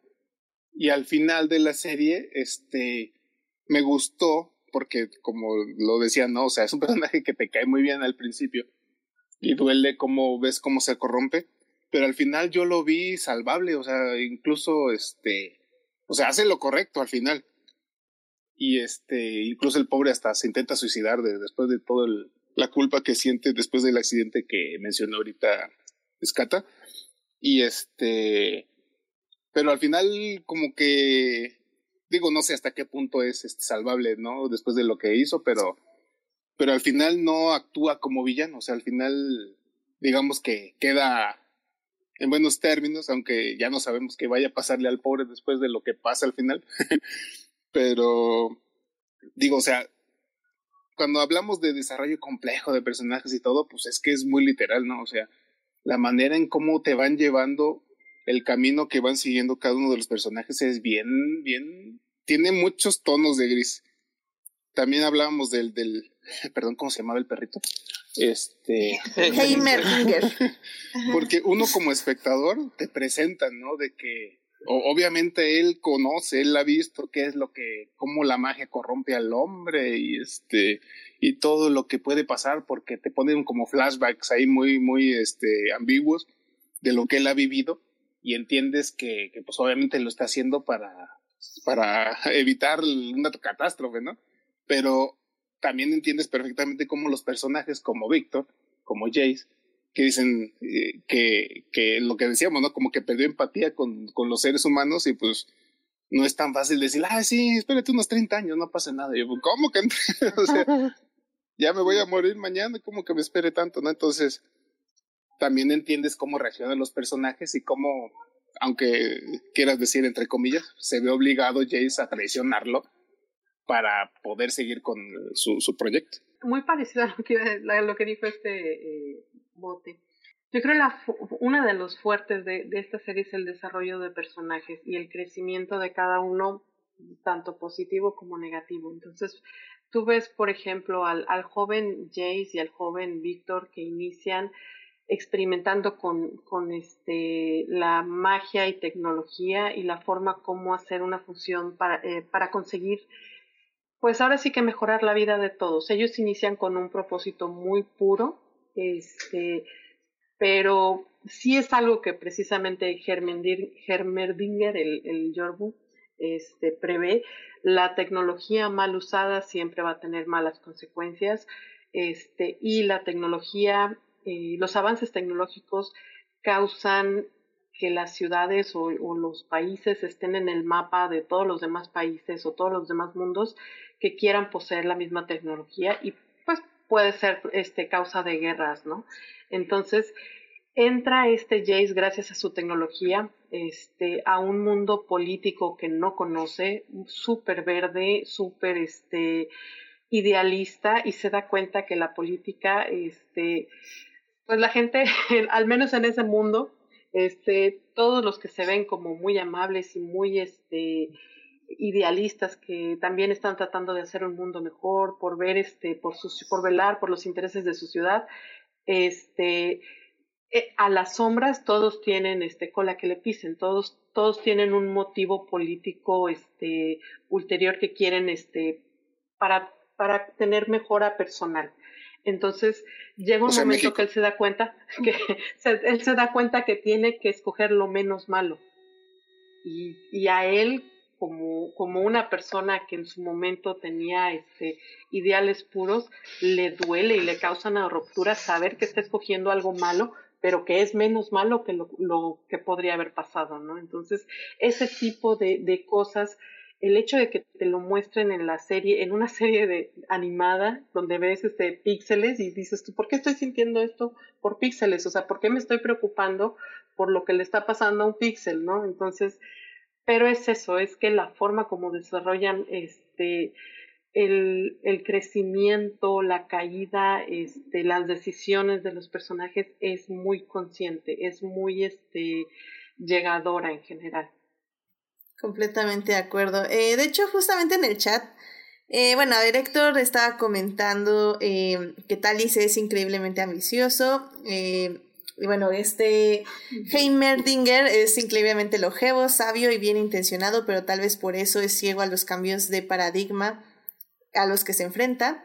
Y dice, cree, dice, creo que hasta ahora, dice, hasta ahora yo creo que nadie está más allá de la redención. Y, ah, bueno, que a Heimerdinger le digamos yo da furro para que no batallemos con el nombre. no, pues sigamos batallando con él.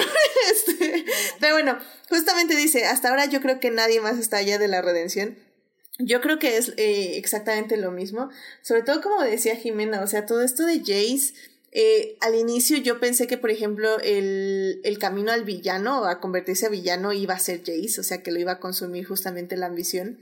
Pero al final del día no, o sea, ves como dices, Jimena, o sea, que conserva su corazón y conserva sus ideales, aunque sí sabe que tiene que sacrificar algo para hacer posible los cambios en el mundo en el que vive, aunque también lo guían mal, o sea, es que también ese es el punto, o sea, él no podemos culparle a Jace de todas las decisiones que toma, porque eh, si no me recuerdo, eh, la chava se llama Mel.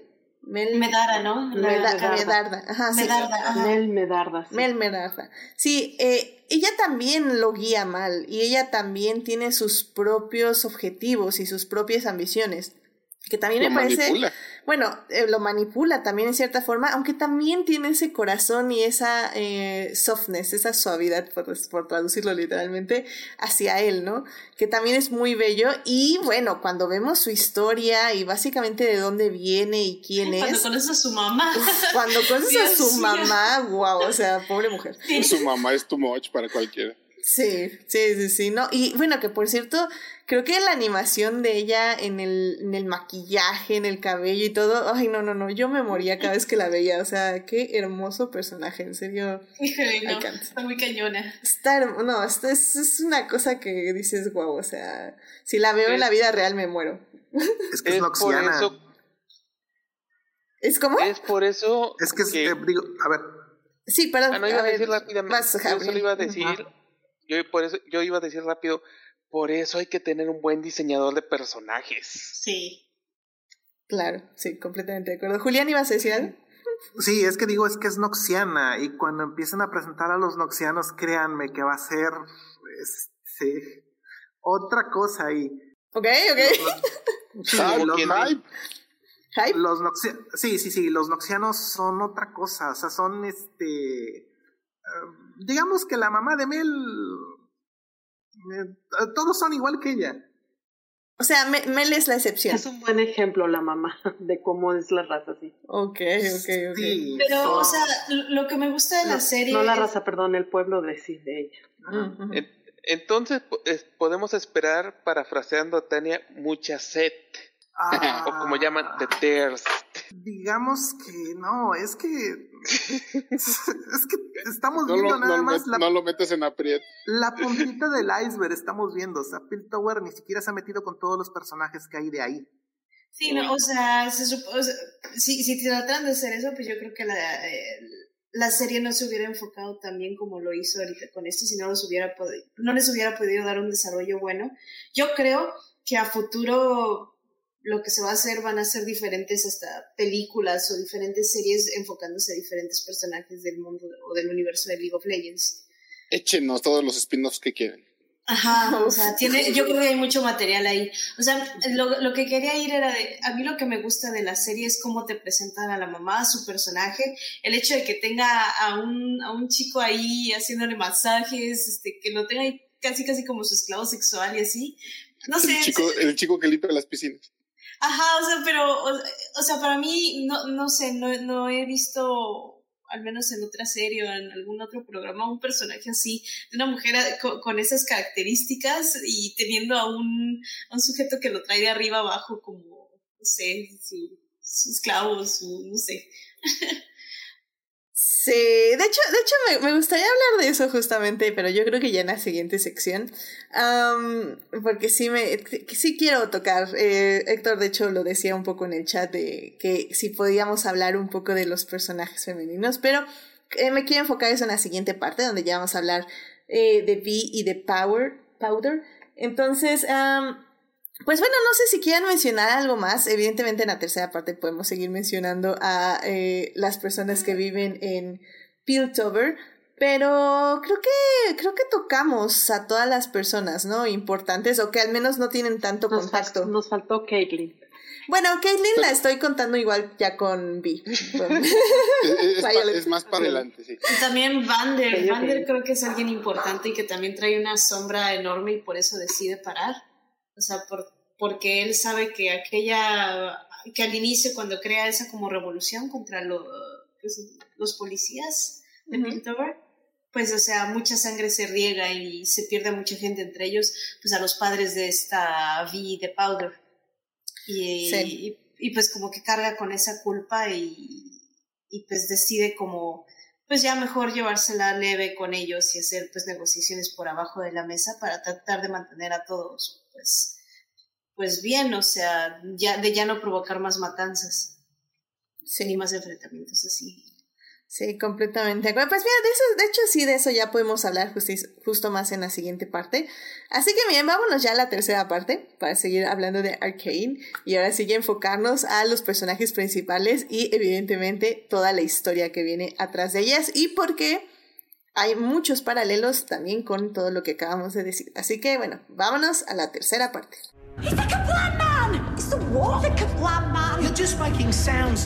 Muy bien, pues ya estamos aquí en la tercera parte y estamos hablando de Arcane, esta serie que pueden ver en Netflix que tiene nueve episodios y que bueno, eh, si han escuchado las anteriores partes, amamos eh, muchísimo, es una serie muy compleja y estamos tratando de, de hablar un poco de ella sin, sin perdernos en, la marea de, de tramas y de pues de capas que tiene. Y pues bueno, pues básicamente en esta parte ya vamos a hablar de nuestras protagonistas, es decir, de Violet y de Powder, que bueno, son estas dos hermanas con las que inicia la serie, que bueno, iniciamos viéndolas como básicamente están en Piltover, en la ciudad eh, Fifi, como dice. Es que me, me, gusta ese término, la ciudad Fifi de Arcane. este, y que van a robar esta tecnología. Y me encanta cómo las introducen. La verdad es que sí ves como 100% como Violet es la hermana mayor, cómo trata de protegerla, pero al mismo tiempo trata de impulsar a su hermana menor a hacer más, a decirle que sí puede hacer las cosas que en este caso es saltar de un techo a otro y así. Em, creo que durante, sobre todo los tres primeros episodios, hay una complejidad muy real entre hermanas. Eh, lo digo por experiencia propia. en el aspecto de que sí quieres a tu hermana, pero pues sí, a veces la quieres ahorcar, o sea, lo siento mucho. y, y creo que ese, ese tipo de dualidades y ese tipo de relación, Arkane lo hace muy, muy bien los tres primeros episodios. Evidentemente, súbanle siete rayas al drama, cien mil a la tragedia, etc, etc porque si bien hay algo que, que me dio tanto dolor, o sea, como que me pegó a mí personalmente, es justo el final del tercer episodio, porque bueno, querido público, estamos hablando con spoilers, pero el final del tercer episodio, o sea, a mí me dolió porque es una pelea entre hermanas, es una pelea de, de que le dices algo a tu hermana que no le quisieras decir o que nunca le hubieras dicho, pero el enojo, en este caso la tragedia de haber perdido pues literalmente a tu padre, de haber perdido a tus amigos, etc., hace que digas cosas de las que te vas a arrepentir después. Pero el problema es que no tienes la oportunidad de disculparte porque tragedia, etc., etc., etc. Y híjole, en serio que eso realmente a mí me dolió. Y fue cuando dije, maldita sea esta serie, va a estar muy buena. Lo que sí, no sé qué va a seguir, porque según yo aquí ya acabo todo. Pero lo que siga va a estar muy interesante. Y creo que esa es la complejidad de relación entre hermanas, que a mí en los tres episodios primeros me, me compró 100%. Oye, Edith, y justo me gustó lo que dijiste, de, o, o alguien más lo dijo, no me acuerdo, que toman sus decisiones, este, digamos, libremente, ¿no? Y reaccionan, depende de las circunstancias. Lo que tenemos que entender de esta serie es que la decisión que tomen va a ser la más desafortunada que pueda haber porque esta serie es, o sea, es arrolladora, es descorazonadora, o sea, básicamente es el peor escenario posible a cada paso que dan. Pero luego tampoco depende de, en este caso, por ejemplo, de ellas, porque cuando Violet eh, ya le dice todas las cosas horribles a Powder y ya se aleja de ella, o sea, literalmente ves como ya va a regresar a pedirle disculpas. Y es cuando la agarra este monito y se la lleva, y tú así como, ¡no vayas! y pues sí, es desolador el, el, el, destino también te ayuda. Sí, porque, o sea, Violet iba a tomar la decisión correcta. El problema es que la vida no la dejó, ¿sabes? Y eso, por eso también hace, se hace tan doloroso todo el camino de los siguientes seis episodios, porque es Violet realmente tratando de buscar a su hermana y decirle que pues no la abandonó porque quisiera, sino porque alguien la encerró en una cárcel eh, cerró con llave y tiró y la tiró al mar. O sea, no, nadie ni siquiera avisó como, ay, detuvimos a una terrorista. O sea, no, no, no. O sea, literal fue como, ah, sí, ella es, enciérrenla y va, nos olvidamos, ya, eh, papeleo, lo hicimos, vámonos. Entonces, eh, realmente todo el camino de Violet es como, sí, no me interesan las políticas, no me interesa por qué tu monita Fifi llamada Caitlyn me sacaste de la cárcel, yo lo que quiero hacer es buscar a mi hermana y decirle que pues no la abandoné porque quise, sino porque pues me sacaron del juego, básicamente, ¿no? Sí, no, no me importa que seas un cupcake, de todos modos. No, bueno, no, es que también esa relación, bueno, pero sí, ahorita que, que sí, es, es, mi ship, es mi ship. Ya sé.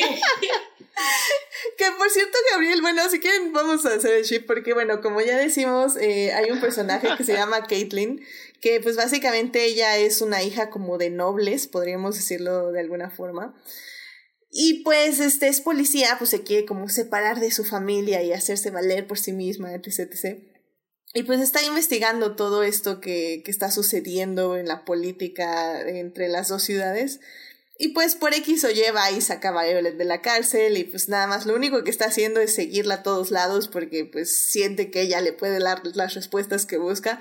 Pero decías tú, Gabriel, en Crónicas, creo que, que fue como adrede, ¿no? Que los animadores les, les hicieron como ship, de que, que, sientes como esa química, esa tensión amorosa.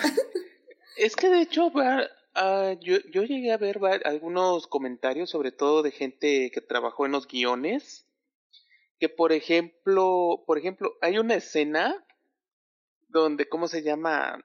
La escena donde va caminando este Vi y ve a Caitlyn este con la este creo que era una este con, con otra chava ahí como si estuvieran ahí ah, en, el ay cómo se llama en el burdel, sí que es como un burdel sí, sí, ajá, ah sí en el burdel no donde se supone que según en, el guion eh, vi vi lo único que hacía era levantar una ceja pero básicamente lo que hicieron los animadores fue animarlo más para que pareciera así de este para que fuese una reacción un poquito más natural y un poquito también más coqueta. Entonces aparentemente hay varios varios momentos a lo largo de la serie donde los propios animadores como que les gustó también el shipping y ellos mismos pues como tenían mayor libertad que en otras que cualquier otro estudio empezaron a subirle un poquito el coqueteo sobre todo entre los dos personajes es como que no sé si es cierto, porque la verdad yo trato, traté de investigar un poco del. Yo, yo creo que. O sea, es, es, que lo que yo he escuchado es que creo que incluso también los fans ya le hacían shipping a esos dos personajes desde el juego, pero no sé si es, cierto. Sí, eso es lo que iba yo a comentar, que ahí creo que le dieron un poquito de fanservice lo que es a la comunidad, porque sí, ya eso se decía que ellas eran pareja desde hace muchos años. Yo, yo creo que eso vino desde, desde el guion, porque uno no puede, o sea, uno no puede animar si no tienes la, las voces eh, ya grabadas. Entonces, uno cuando va a animar una escena, te dan un, pues te dan ahora sí que escena, el shot, ya trae ahí el audio y tú basándote en lo que viene en ese audio, pues vas haciendo el acting. Y tienes un director de, pues, de animación y también al director principal que te va guiando y te va diciendo, no, ¿sabes qué? Yo quiero que aquí estas dos se sientan más así. O quiero que aquí a lo mejor los pongas un poco más de flirteo sí tienen una, los animadores sí, sí, pueden tener como una decisión de, de cómo, cómo hacer la actuación, pero al final de cuentas ya hay una base ahí. Entonces yo creo que todo, todo ese shipping ya venía desde, desde un principio en el guion. Ya venía en el guion. Lo más que pudieron haber lo que pudieron haber hecho un poco es como que agarrar y como que subirle un par de rayitas en el volumen en cuanto a la actuación de los ojos, los músculos. Ajá. Ajá que es lo más probable, porque sí dicen que eh, por su parte ellos escribieron de una manera y, aún así encontraron pequeñas sorpresas que no venían en el guion. Yo sospecho que es ese tipo de detallitos, de hacerles como que más ojitos, más movimientos, más detallitos, así como darle un poquito más de jugo visual. Y, yo digo que está bien porque eh, yo, porque la verdad hay fanservice que se siente justificado y por la manera como están escritos esos dos personajes es como el fanservice más obvio de todos. Definitivamente estábamos en la pantalla así, ¡ay Dios! Stop it. la verdad sí, sí estaba, estaba muy, muy cañón. Y, y sí, puede ser que también estaba en el guion y puede ser también que hayan intervenido los animadores porque en una entrevista los, este los escritores, o sea, los originales de la, ahora sí, del juego de la historia, habían comentado eso, que al hacer la serie querían darle a los fans lo que pedían, pero sin caer tanto en el fanservice.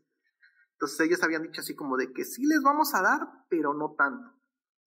Entonces, este, en esa escena, cuando la agarra contra la pared, o sea, es una escena literalmente clásica, clásica de, de, cualquier anime, o sea, así de que... No, y que aparte pregunta, escoge lo que tú quieras, hombres o mujeres.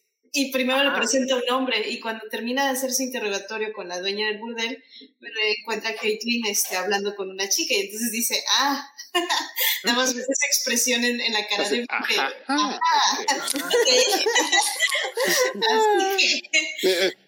recordemos que el fanservice es bueno. O sea, digo, como, como, como, cualquier otra cosa, mal hecho es malo, pero bien hecho es, eh, no solo es un regalo, es ayuda a la trama y la mueve. No, y aparte para alguien que no conoce del juego, eh, es entendible, porque muchas veces es un fanservice y tú te quedas, ¿y esto qué? Pero aquí, o sea, tú, tú puedes entender bien qué es lo que está pasando y terminas shipeándolas igual. Es un desarrollo, sobre todo porque naturalmente las dos se empiezan a preocupar una por la otra. Sí. Entonces, pues eso ayuda muchísimo a shipeo, Como la, bueno, ahí ya me voy a adelantar un poco, cuando las capturan y le quitan la máscara a Caitlyn y lo primero que hace es preguntar por Vi. Y vi ahí en la puerta recargada, así como, ay, gracias por, preocuparte por mí. También nos ah, enteramos que con esta situación, como en la, vamos a decir, como en la vida real, ¿no? La, la hermana al darse cuenta que su hermana, a la que no ve desde hace no sé cuántos años y que nunca la buscó, y que al fin como que parece que la está buscando, a cada rato se va porque se va siguiendo a la, a la híjole, los, celos entre hermanas es lo peor, lo peor, lo peor. No, sí, sí, sí. De hecho, sí, o sea, regresando justamente a, a Powder, eh, bueno, bueno, rápidamente en el chat, este Héctor dice, eh, bueno, respecto al esclavo sexual de, de la madre de Mel, dice, o sea, no creo que sea su esclavo sexual, le ha de pagar muy bien. Sí, está bien, es más como un prostituto, supongo, sería la palabra. Ah, sí. estoy, de acuerdo. Y también dice Héctor, dice, y es que no fue una confusión, un malentendido o algo así. Powder fue directamente responsable de la muerte de su familia adoptiva.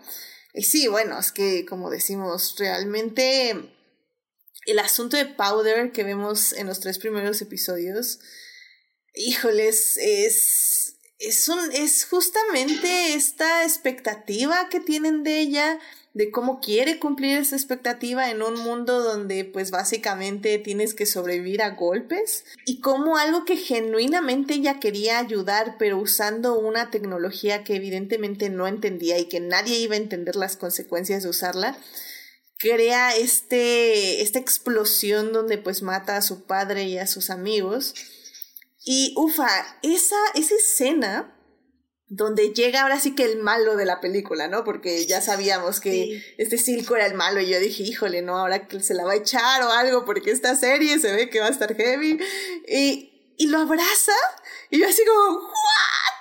lo, abraza y él la abraza de regreso. Yo dije, wow, wow, wow. Hablando de plot twist. O sea, este momento está cañón. A mí se me hizo muy difícil entender por qué la adoptaba, por qué, por qué la aceptó en ese momento. No sé. Me, me costó mucho trabajo aceptar eso.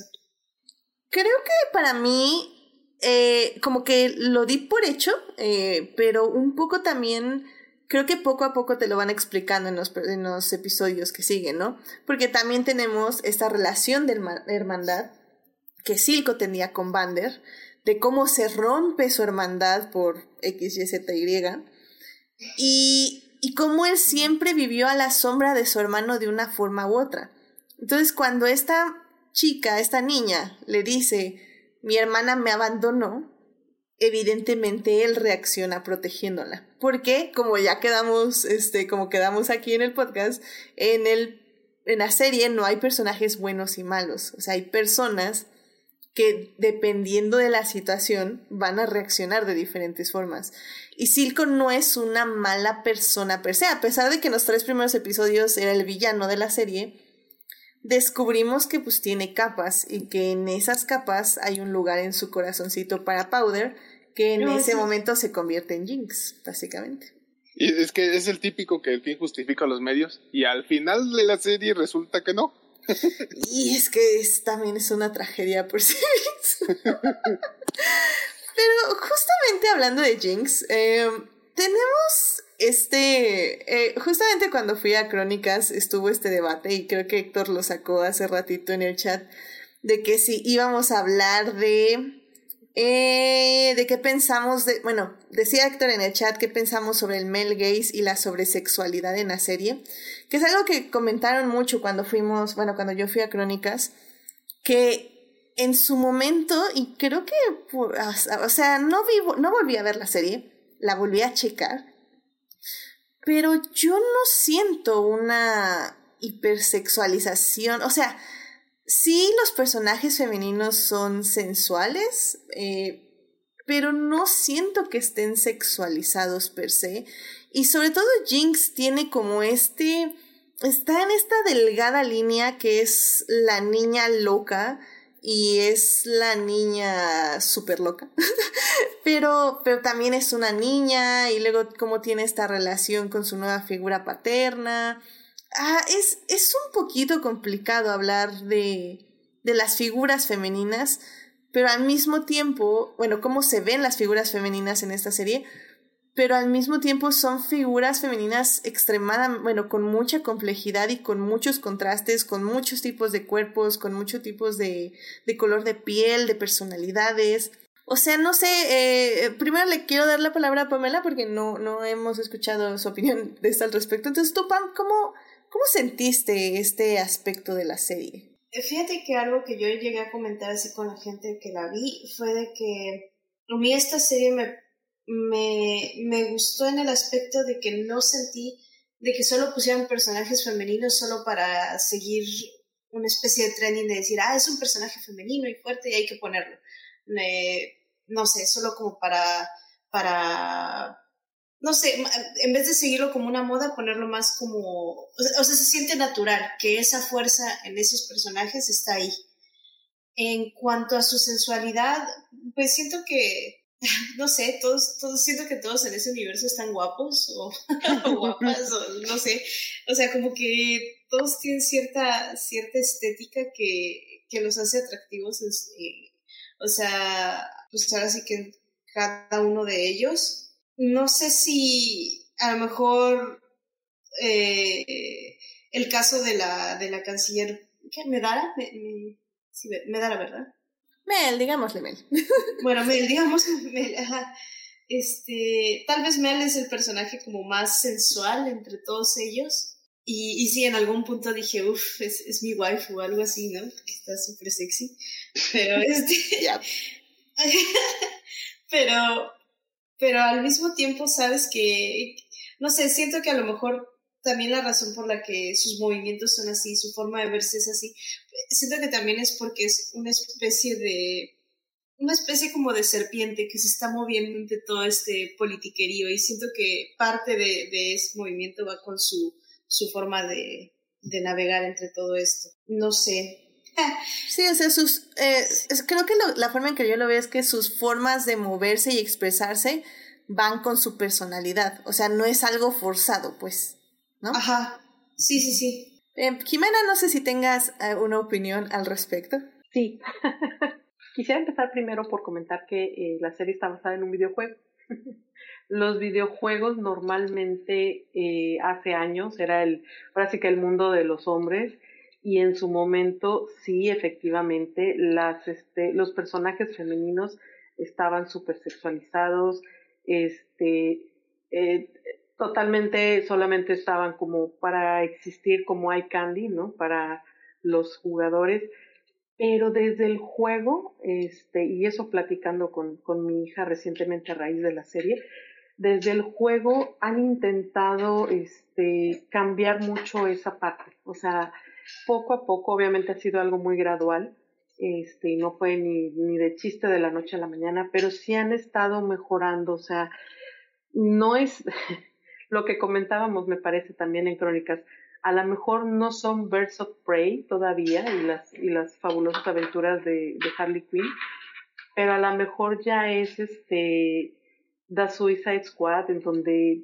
pues intentan, ¿no? Están haciendo el, el firme propósito de de no caer en ese, en ese machismo, no caer en esa estética donde o en ese personaje creado donde las mujeres solamente tienen como tres oficios y un tipo de cuerpo este súper voluptuoso.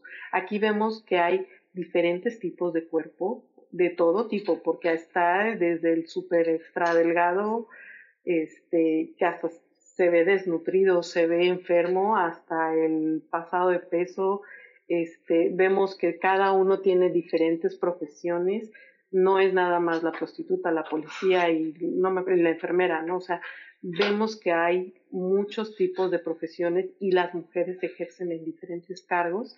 Este, vemos que tienen personalidad, no solamente están colgados del, de la persona masculina que es su dueño, ¿no? O sea, de hecho ni siquiera son dueños, digo, no son este, propiedad de nadie, o sea, son sus propias personas. Entonces yo creo que aunque sí hay un poquito de melgues todavía, eh, y por ejemplo la, la, relación enfermiza que tienen este eh, Silco y, y Jinx es la más, este, yo creo que la que nos causa más conflicto, como quiera en el resto del mundo, sí hay mucha diferencia a cómo hubiera sido este videojuego si hubiera sido animado hace, esta serie, perdón, si hubiera sido animada hace 20 años. O sea, yo creo, o 10 incluso, o sea, yo creo que sí han hecho un esfuerzo consciente de cuidar el mail, eso de cuidar el, el mail gaze y de ponérselos, a lo mejor no ponerse los lentes violeta, pero tal vez no estar solamente desde desde un punto de vista. Entonces, sí está, sí se ven detallitos que te hacen así como que, uy, eso, ok, bueno, este, pero yo creo que la forma como desarrollan a los personajes y la serie, este, sí da a notar que están haciendo un esfuerzo. Excelente. Sí, la verdad es que sí, estoy, estoy de acuerdo con ambas opiniones y, y pues no sé si alguno de los chicos quiere decir algo al respecto. Yo sí quisiera aprovechar y para preguntar a Julián, aprovechando ahí, eh, que él sí conoce un poco más del juego, que a mí una gran parte de la impresión que me da, sobre todo el personaje de James, que creo que es el que realmente causó controversia, al menos en, el, en la última plática que tuvimos en Crónicas, a mí me dio la impresión de que mucho de lo que pudiera parecer problemático es proveniente precisamente del juego, ¿no? en cuestión de diseño, tal vez algo de comportamiento y todo, es el resultado de, un diseño posiblemente icónico o muy representativo del juego adaptado a una serie que, que con contexto, cambio y todo, puede tener un significado muy diferente, pero que se puede llamar la atención, ¿no? Bueno, en el caso de la serie lo que ha pasado con los personajes es que si bien cuando te presentan el, o cuando tú lees la biografía del personaje, te cuenta así como que sus hechos más relevantes y cositas así muy sencillas, pero no ahonda, no ahonda a el cómo llegó ahí. Eso es un acierto de la, de la serie porque la serie está expandiendo eso. O sea, este, en el juego, pues tú conoces a Abby, a Jinx, a Caitlyn, a, este, a Jace, pero ya cuando están en su forma más, este, más madura, más desarrollados. Y en el caso de Jinx, desde el inicio, este, a lo mejor suena un poquito feo, pero Jinx, los jugadores teníamos la idea de que era, una loca, pero una loca, este, ¿cómo te diré? Que estaba loca pero feliz, o sea, como que hacía las cosas por anarquía, por gusto, que estaba en contra del sistema. Pero después de ver la serie ves que Jinx está en ese estado por todo lo que sufrió, que inclusive desde niña traía problemas y que por culpa de no tener una, una buena guía, de no tener una, una familia o de no tener una base, este, una base moral, se vuelve lo que, se, lo que es. Entonces, justamente con, con un amigo lo que estamos contando, que antes era la, antes este, la veíamos como la loca feliz, la loca contenta y ahora la vemos como la loca, este, pues depresiva, la, así, no sé, eh, Mm, pues, o sea, fue un cambio completo de Jinx en cuestión de, cómo la veíamos en el juego. Entonces sí podemos decir que tal vez, o sea, los diseños del juego ahí medio los respetaron, pero el personaje es completamente reinterpretado a partir de eso. Sí, es que, vuelvo a decir, o sea, si tú ves las biografías, no, no ahondan tanto en el carácter o en la historia del cómo llegó a ser ahí. Y es que de hecho lo que iba a comentar es que yo, yo siento que lo que hicieron con el jue, con la serie es darle, o sea, una le dieron trasfondo, le dieron personalidad, le dieron muchas cosas que a lo mejor yo no los percibía en el juego, porque cuando yo intentaba investigar el wiki de League of Legends o cosas así, parecía que era como una serie de historias randoms de cosas que ha hecho Jeans, pero no me decían exactamente quién era el personaje. Ajá, sí, es, lo que te digo, o sea, han, aprovecharon esos huecos que hay en las historias para meterles un, un desarrollo pues bien hecho. se nota que le metieron mucho cariño. No, no lo hicieron nada más así por vamos a rellenar para meter historia y que tenga más. No, o sea, se nota que le echaron mucho cariño y tiempo en desarrollar esas historias. Y algo curioso que ha pasado, por ejemplo, en el juego es que este Hermendinger, de los personajes de los Jordels, no era de los personajes más este, jugados. Después de la serie lo empezaron a jugar. Jace eh, en el juego, en el competitivo, se maneja lo que es un, tanto, un porcentaje de win rate y de jugadores que lo juegan. Jace bajó ese porcentaje. Oh. y Caitlyn subieron. Este, Echo también subió, pero lo que es este Jace bajó. De Jinx también bajó. Y Hermeninger fue así como de que subió, así como de que, eh, sí, los Jordans, bueno, sí, vamos a apoyar. Y ahora así como que ya se pusieron del lado de, de Hermeninger porque no era el, el Jordan más, el más querido. Mm, qué interesante. Y es que al final del día creo que personajes como Jinx, creo que si podemos hacer un paralelo sería por ejemplo con el Joker, ¿no? De, eh, o por, eh, bueno, sí, el Joker, vamos a decirlo, de estos personajes que por lo que tengo entendido así nada justo, nada más crees que está loco por estar loco, o en este caso está loca por estar loca, o como dices, anarquista en cierta forma, porque la sociedad, este, pero, em, pero al final del día creo que lo que nos ayuda a esta serie es ver los matices y ver los matices del trauma. De hecho, eh, justamente ahorita me recordaron a, a una, una rápido intercambio de tweets que tuve con este Dylan, eh, invitado también de Adicta Visual, que este que decía, por ejemplo, yo, yo decía es que bueno, en Euforia, en esta serie de HBO, pues Rue me viene y me va, ¿no? Pero al finalmente él me decía, es que es importante ver cómo cualquier persona puede tener estas caídas, estos bajos y, y esta, pues, pues sí, e, este, estos momentos de perdición, por decirlo de alguna forma, para tener esta cualidad redentiva y saber que cualquier persona puede estar pasando por todo esto. Y creo que Jinx es un poco así, ¿no? O sea, al darle este background, este background de tragedia, podemos relacionarnos con ella por los demonios que la persiguen, por los demonios que la acechan cada momento de su vida, por estas inseguridades y estos miedos. Y al mismo tiempo podemos decir, híjole, pero es que lo que necesita esta, esta mujer, esta niña, esta chava, es un abrazo urgente, porque, o sea, la alguien abrázela por el amor de Dios. Y a pesar de que sabemos de que sí está perdiendo la mente en ciertos puntos, o sea, que está llevando a super mega extremos todo su comportamiento, pensamos que con un abrazo podemos redimirla en cierta forma. Y, y, creo que hay un momento que me encanta justo en el episodio final, donde trae una bandeja y le, le dice a Vino como, ah, es que Caitlyn, quién sabe qué.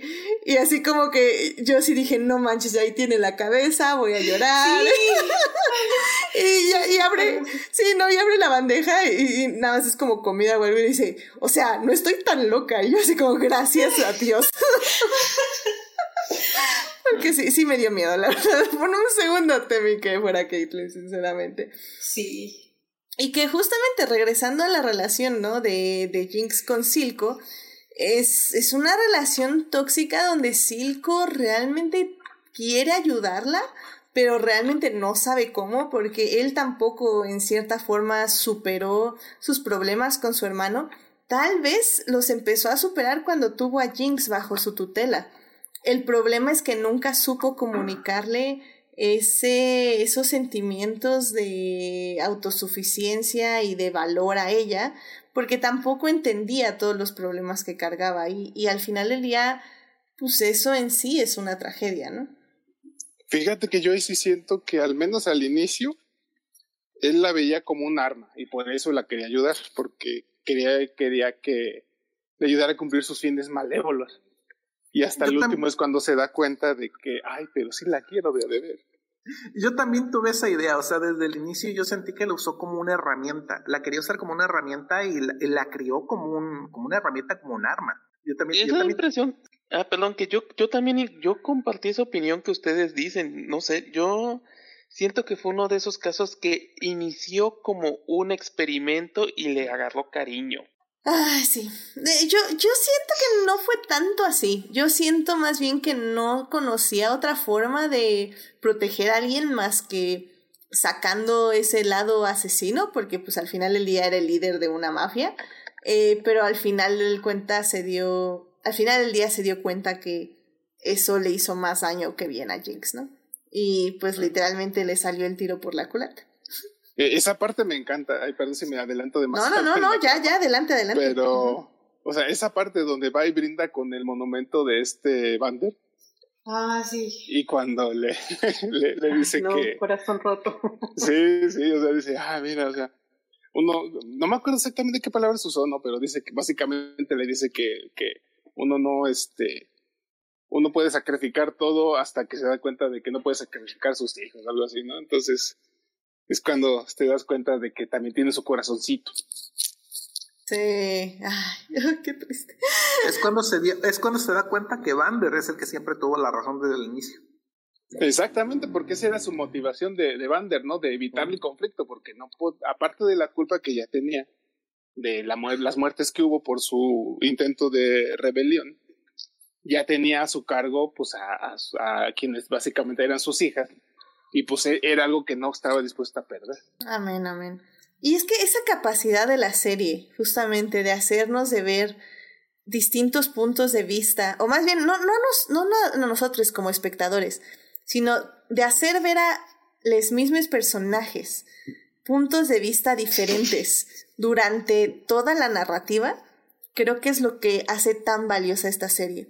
Porque incluso Jinx, o sea, podemos decir que es el personaje más volátil, por decirlo de alguna forma, pero llega a comprender diferentes puntos de vista y que, que los rechace y los mande muy lejos eh, a, los tres segundos es otra cosa, pero sí los llega a comprender y sí los llega a entender. El problema es que al final del día siempre va a elegir mal por todos los traumas que carga encima de ella. Ah. Pero bueno, alguien, de hecho, ya para casi cerrar este programa, alguien gusta hablar de Echo, porque creo que no hemos hablado nada de él. Y, también creo, eh, es un personaje que no sale mucho en esta serie, pero siento que va a tomar importancia para el siguiente. Ay, esa, esa escena de la pelea con Jix estuvo wow. Está sí, es lo que iba a decir. Los, ¿cómo se llama? Las balas y así. La forma en que lo representan está muy, muy chingón. Eh, era, creo que era lo que es lo que iba a decir, que Echo tiene el honor de estar en la escena más, en una de las peleas más espectaculares que he visto en animación, al menos en cuestión de storyboard, en coreografía, todo. Es, me encanta como visto la es el momento dura qué 10 segundos 15 segundos realmente pero la escena cómo construyen todo cómo básicamente te muestran cómo va a ser o sea y el flashback en medio de todo es wow. Qué maravilla de storyboard, dirección de arte, que de música es mis respetos. Sí, definitivamente de acuerdo con eso. Y también podría considerarse como un pseudo este, fanservice, porque Echo en el juego su rol es ser asesino. Entonces, eso es lo que le hace normalmente a cualquier ADC, porque Jinx es su rol es ser un ADC. Entonces, si tú juegas y ves que un eco ya tiene niveles y este y viene sobre de ti, te va a pasar lo mismo que le pasó a Jinx. Literal. Oh, ok, ok, ok. Pero aún así, no sé, creo que Echo manda más, la serie lo manda más como el futuro de la ciudad. O sea, de que cuando estas dos partes se terminen de, de aniquilar de cierta forma, Echo va a ser como la esperanza de que es, de que va a renacer la humanidad, ¿no? En cierta forma. Es, es como para demostrar que todavía queda gente buena que trata de hacer no lo menos mal ni lo más mal, sino lo bueno a costa de, de sacrificios. Mm. Sí. Mm, él también es otro de los, de los huérfanos de Undercity. Este, él también se crió cerca de, de Vi y de, y de Powder cuando ellas eran niñas. Él también pierde a quien era su figura paterna, que era el, el tabernero mejor amigo de Vander. Ah, no es cierto, él no era tabernero, él era... El vendedor. El vendedor, sí. Eh, Vander era el tabernero. Era el, el, el, mejor amigo de Vander y entonces al... Cuando, en, en el mismo evento trágico donde fallece Vander, este, bueno, no en el mismo, pero por ese mismo, este, por esos mismos este, momentos, por esos mismos días también este quedó huérfano. Y este, al contrario de, de Vi o de Powder, este, pues él sigue tratando, sigue luchando por los derechos o por el, la, por la supervivencia más bien de, de pues ahora sí que el, el corazón de Undercity. Amén, amén. Que, que por cierto, este, cambiando de tema así rápido, eh, ahorita que mencionaste justo todo el asunto de la muerte de Vander y de, de este vendedor, eh, me gustó mucho, es algo que no se explica, pero bueno, que está ahí, que es como esta droga que transforma a las personas como en bestias, etc. Como en el paso de los años lo que hace Silco es no, no hacer más, más loca la droga ni nada, sino justamente como diluirla un poco en el, en el aspecto de que ya nada más le da poder, relativo poder a la gente y aparte como que la se hace como adicta a la gente y pierden pues como todo su sentido de ser, ¿no? Que también me, me parece como un increíble guiño justo a cómo funcionan las drogas en general. Entonces, eso, eso está padre y es algo que no se explica, pero que está ahí en la serie. Entonces, eso está cool. Tomando la parte de lo de la droga, hay un personaje al que no hemos mencionado y este siento que es uno de los personajes que hay, fue el que empezó a hacer caminar todos los engranes de la serie muy por debajo y ha pasado muy desapercibido que es Sinjet. Ay, sí. Eh, Sinjet es, sí, Sinjet es un personaje también del juego y él es el que, bien que mal, él tuvo que ver en la creación de todos porque él es el que empieza con lo de la droga, él es lo que provoca lo de Vander, lo que hace el enfrentamiento con, ahora sí, con Ponder, para que después se volviera Jinx. Es este, el que también motiva a Silco hasta cierto punto para empezar a moverse. Él es el mentor también de Víctor. Eh, no sé, o sea, él como que es una partecita así que está girando como que muy atrás, casi nadie lo ve, pero él es el que empezó a encaminar muchos de esos sucesos. Sí, tienes toda la razón. Sí, sí, sí. Sí, es que justo son, son esos personajes, esos momentos, esos detalles que tal vez no les das tanta importancia, pero ya que empiezas a conectar los puntos dices, oh, ese personaje siempre estuvo ahí, o eso también estuvo siempre ahí. Que, que es muy, muy interesante. Regresando un poquito, por ejemplo, con Echo, Echo siempre estaba como, o era el que se movía por todos lados y el que conoce a Piltover es el primero que les da la locación a esta Vi y a los otros chicos para ir y robar en, en ¿cómo se llama? el laboratorio de Jace. Este, también es el que sigue a este eh, Circo cuando secuestran a Vander y el que le da también la ubicación a esta, a esta Vi para que vayan y lo rescaten. Y pues así es el que conoce que ahora sí todos los puntos claves eh, donde puedan esconderse y todo, no sé, moverse entre las ciudades. Ay, pues bueno, así ya para revisar justamente el final, pues eh, realmente termina todo en una tragedia. Eh, ah, o sea, al final del día cada quien escoge en el aspecto de las hermanas. Vi escoge algo y Jinx escoge lo opuesto. Y creo que, como bien decimos, y cada uno de los personajes tiene cualidades de redención, creo que me, me interesa mucho hacia dónde llevan la siguiente temporada, sobre todo porque ya no está Silco, entonces yo creo que Jinx debe o va a tomar como la batuta, pero bueno, quién sabe. La verdad es que, sí. Sí, o sea, la verdad es que esta serie me ha sorprendido mucho en todos los plot twists y las decisiones de los personajes, así que cualquier cosa puede pasar, pero yo creo que debe ser lo más probable. Y, y pues vi, ¿no? Cómo justamente deciden ya abandonar a su hermana, pero sin abandonarla. Entonces es, ah, no sé, me gusta mucho ese final. Creo que deja mucho para una segunda temporada y deja claro que este básicamente es el inicio, ¿no? Que es una introducción al universo de Arkane. Y es que esa escena final, o sea, digo, no, hablo de mi experiencia, o sea, literal me quedé en silencio como tres minutos, dije, no manches, así se acabó.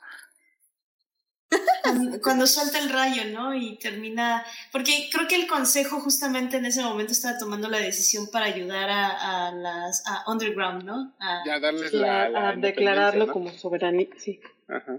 Ajá, para pues ya evitar más guerras, evitar problemas. Y justo cuando ya estaban llegando a esa resolución, Jinx llega y decide matar a Powder finalmente y ser Jinx. Y bombardear. Y bombardear, ajá, hacer mal uso de la tecnología como, como no sé, ayuda Mujer mendirgen. sí.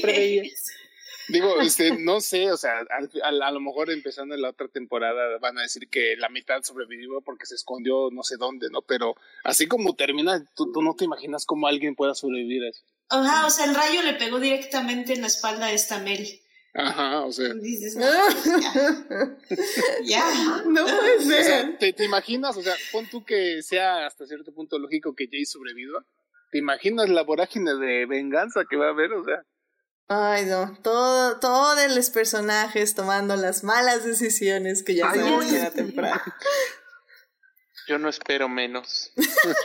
ah, yo diría, hay yo traído un poquito la parte de suposiciones y este, bueno, pues, pues Jace es obvio que no va a morir. O sea, este, porque hay algo que, que he visto, o sea, con toda la gente que no conoce el juego, es que disfrutaron mucho la serie y eso está padre, o sea, porque yo la verdad desde el inicio yo, no, pues este personaje es este, este se va a volver este, este se va a volver el otro, este, cuando vi que se empiezan a morir, yo dije, bueno, pues estos, estos y estos no se van a morir. Y hay otros personajes, pues sí, que sorprenden, ¿no? Pero ahorita con el final ese de temporada, eh, por ejemplo, Jace es obvio que no. Y de Mel, no quiero darles esperanzas porque, pues digo, yo no estoy atrás del guion y no sé cómo lo vayan a hacer y todo eso.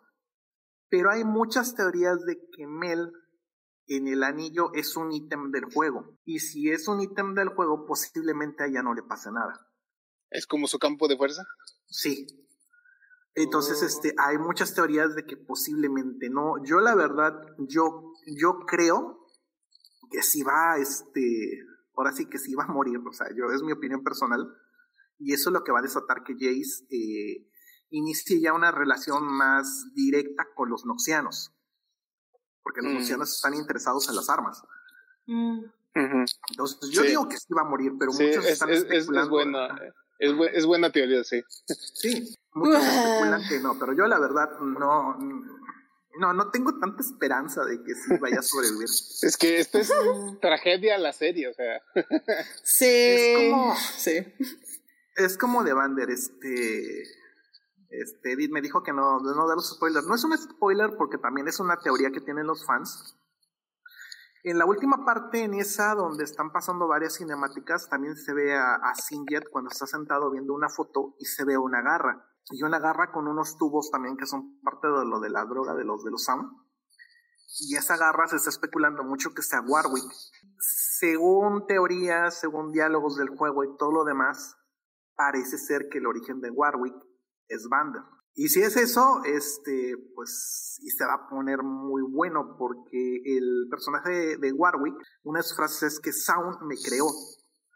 Y, este, Warwick no tiene, no tiene memoria de lo que era antes. Este, pero hay muchas frases que sí tienden a, decir como que sí tenía relación con ellas. Mm. Y una de las que más tiene peso es una que cuando está con, con Travi, porque es este, los personajes cuando estás en el juego tienen interacciones con, con, el, con los rivales dependiendo de la historia. Entonces una de Vi es una que dice, ¿quién te enseñó a pelear? este, y a Jinx le dice, tú estabas ahí. Y otra también que le dice es, este, quiero olvidar todo. Entonces sí tiene así frases con ellas así muy, no sé, No sé, o sea, no sé si respetan eso, Vander posiblemente esté vivo, no, no sabremos decirlo, pero pues a lo mejor sin memoria, y si es eso va a tener una, un encuentro muy emotivo con ellas, por decirlo así. Por decirlo así de alguna forma. Sí, porque en el juego es un, es un hombre lobo. Ok, bueno, ya con spoilers. bueno, pues ya ahí, podemos esperar algo para la próxima temporada de Arcane en como 7500 años. No, creo que sí vi, o sea, en algún lugar vi el 2023. No, se me olvidó ahorita checarlo, pero en algún lugar vi que era como 2023 que le están apuntando. Y como dicen, o sea, como ya discutíamos en la primera parte, yo creo que sí van a contratar diferentes, más gente, pero al mismo tiempo no tanta gente, por eso también van a ser un par de años, al menos un año de trabajo intensivo, pero bueno, ya veremos que... Muchos están en postproducción ahora en 2022. Ok, ok. Ah, pues bueno. A mí lo que me Wikipedia, ¿verdad? Claro, claro. a mí lo que me, la verdad me da miedo de la serie, de cómo lo está desarrollando este, la, la empresa, es que no, mm, tengo miedo que vaya a continuar las historias en diferentes medios. Ah, Porque, por ejemplo, tiene lo que es el LOL, tiene lo que es el Wild Rift, y hay otro juego que va a salir, bueno, que ya salió, me parece, que es tipo RPG. Entonces, mmm, no me va a gustar que digan, este, oye, pues para saber la historia de, de este personaje o continuar la historia, pues tienes que jugar tal juego. O tienes que consumir esto, tienes que consumir otro. Ese es uno. Y mi otro miedo, pero ese viene más en tanto así en plan bote de que, o sea, ¿para qué no me lo dan? Es que vayan a desarrollar historias paralelas y no continúen directamente la que dejaron. Mm, yo voy a esto que, por ejemplo, porque por ejemplo estaba mencionando a los noxianos y la mamá de Mel le dice, es que tenemos problemas con tal cosa, ¿no? Entonces, en la historia de Noxus, este, hay un, se puede decir que son dos golpes de estado los que hay, y no sé dónde esté este, situada la serie, o sea, si está situada en la segunda, porque también hay muchas especulaciones con eso. No sé si se dieron cuenta que en la serie hay cuervos. Aparecen cuervos así en momentos así como que muy, este, muy claves, como por ejemplo en la de Jinx con este, cuando encuentra a, Villa Caitlyn. O también aparece un cuervo, un cuervo del lado de Jinx cuando pelea contra Echo. Y esos cuervos, sí quiere decir que a lo mejor la rosa negra está metida a mano ahí. Y la rosa negra la Rosa Negra es una organización, este, pues así como decirlo, como que secreta, que manipula a los, este, a los líderes. Mm. pues en ese aspecto yo sí espero que no la continúen en diferentes medios. o sea, que sí, que sí piensen que tienen un público muy específico en, en televisión, por decirlo de alguna forma, y que realmente no se va a molestar en ir a un videojuego a ver qué está pasando ahí. Pero bueno. Yo también espero que lo continúen y espero que de ahí agarren todas las demás, este, todas las demás regiones que tienen, porque, por ejemplo, hablando de lo que decían ustedes, este, de lo que son la representación de las mujeres como tal, hay una, una región que a mí me gusta mucho que se llama este, y la, la historia principal de Freyjord es eso, que es, es una, una lucha de poder entre tres hermanas y las tres son las que están peleando por la corona y cada una tiene este una idea distinta de gobernar, alguna por poder, una así como que es más este se puede decir que es la, la buena, la que pelea por el pueblo y la que pelea, o sea, que piensa que hay que ser mano dura con el pueblo. Entonces es una lucha este, bastante fuerte ahí. De Noxus, este, pues casi los, o sea, los que tienen el poder son, son los hombres, pero las mujeres también tienen mucho peso. Otra, otras razas que vienen, por ejemplo, ahí está este Jonia. En Jonia se puede decir que es el, la parte donde es más magia. Y en el juego Jonia está en una guerra con Noxus. Eh, y Demacia son los que están así como que en medio, como que son como que mediadores y todo eso y ya su y ahora sí alrededor existen otras como son este islas de las sombras que también que ese es como de los muertos. Aguas estancadas que son de los este de los piratas de los bandidos y todo lo demás.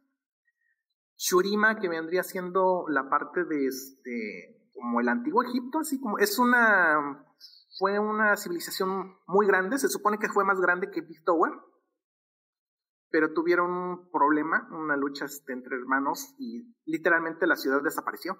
Eh, luego viene Targón, que es un, lugar de donde vienen, este, ¿cómo, ¿cómo, se le podría decir? Es que no son dioses, sino que son como que los dioses poseen a, a, mortales y toman la, la, ahora sí, este, forma mortal y pueden pelear este, con los poderes de ellos. Y la más importante, y que creo que va a ser la más querida por todo el mundo si le llegan a sacar, es la ciudad de Vandal, que es donde están los Jordans. Ok, ok. No, pues, o sea, la verdad es que sí, se oye que es un universo muy vasto y muy complejo y que pueden sacar de ahí muchísimas cosas. O sea, la verdad, se oye interesante. Así que sí, la verdad yo espero con muchas ansias la segunda temporada. Eh, que se tomen el tiempo que se quieran tomar. Sinceramente, yo sé que a veces eh, esta desesperación de lo próximo, de lo que ya, ya necesito, lo que sigue, eh, a mucha gente sí le afecta, pero sinceramente yo prefiero que se tarden 3, 4 años a sacar un buen producto a que me den algo rápido y sin corazón. Así que sí, se oye, se oye muy bien todo ese universo. Y bueno, pues eh, para ya terminar y ya tener nuestras conclusiones, Gabriel, pues no sé, ¿qué te dejó esta serie? ¿Algo, un comentario final que le quieras dar al público? ¿Qué puedo decir sino yo llevo diciendo, sobre todo ahora con la época del streaming, que muchas de las peores costumbres de la industria han empeorado?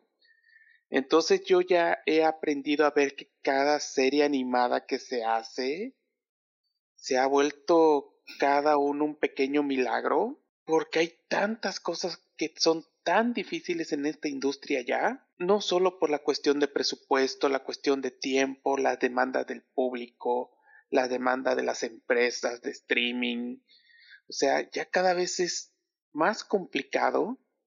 Entonces cuando sale una serie ya es, hay que juzgarla de una manera más, de una manera, este, seria y justa.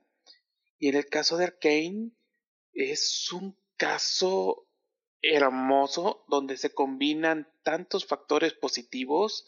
Me da un poco de tristeza de que no es el estándar de la industria. Sin embargo, yo creo que hay que agradecer que exista. Hay que agradecer que es una serie que está muy bien cuidado en sus guiones, muy bien cuidado en su arte y que al menos independientemente de lo que pase a partir de ahora tenemos nueve episodios magníficos que demuestran lo que se puede lograr cuando hay apoyo económico, artístico y paciencia de parte de todos. Y la verdad yo ojalá que la serie tenga éxito y sea reconocida más y más de lo que ya es. Amén, amén, definitivamente. Tomando, tomando un poco de lo que acabas de mencionar, se, en, un artículo que había leído de Cartoon Brew, de, comentaban que eh, la diferencia con Arkane es de que es una serie que fue producida por artistas, o sea que toda la mano fue, fue, no fue de empresarios y de grandes corporaciones, sino que realmente todo fue desde el punto de vista de artistas y por eso como que se tuvo tanto cuidado con ella. Pues Pam, justamente alguna conclusión eh, que quieras compartir de la serie, una última opinión. No la hayan visto, la vean. Eh, que este eh, estoy muy enamorada con el, con el tipo de producto que se realizó con este tipo de serie. Eh, siento que, que es que revolucionó la industria de la animación en, en cuanto, así como Spider-Verse cambió la forma de ver el 3D, siento que Arkane acaba de dar un giro en cuanto a la calidad de un, una serie animada para televisión. Eh, creo, que ha, creo que ha establecido un, un nuevo, pues un nuevo estándar y, pues no sé, espero con muchas ansias igual la segunda temporada. Excelente. Un largo año. Un largo año. Esperemos, ahorita déjenme investigar si es en el 2023 o nada más lo imaginé. Eh, pero mientras, Jimena, eh, ¿algún comentario que quieras hacer? Sí, me gustaría también reconocer a los actores de doblaje. Este, uh. y es este interpretada por Kylie Steinfeld, que es los este, originales. A los originales, perdón, a los actores de voz, quise decir. Vi es esta Hailey Steinfeld, que la vimos como Kate Bishop en Hawkeye recientemente. Powder o Jinx es Ella Purnell, que fue la joven maléfica en Maleficent. Caitlin es Kathy Lung, que viene siendo Cho Chang en Harry Potter. Jace es Kevin Alejandro, lo, nosotros lo recordamos como Dan Espinosa en Lucifer.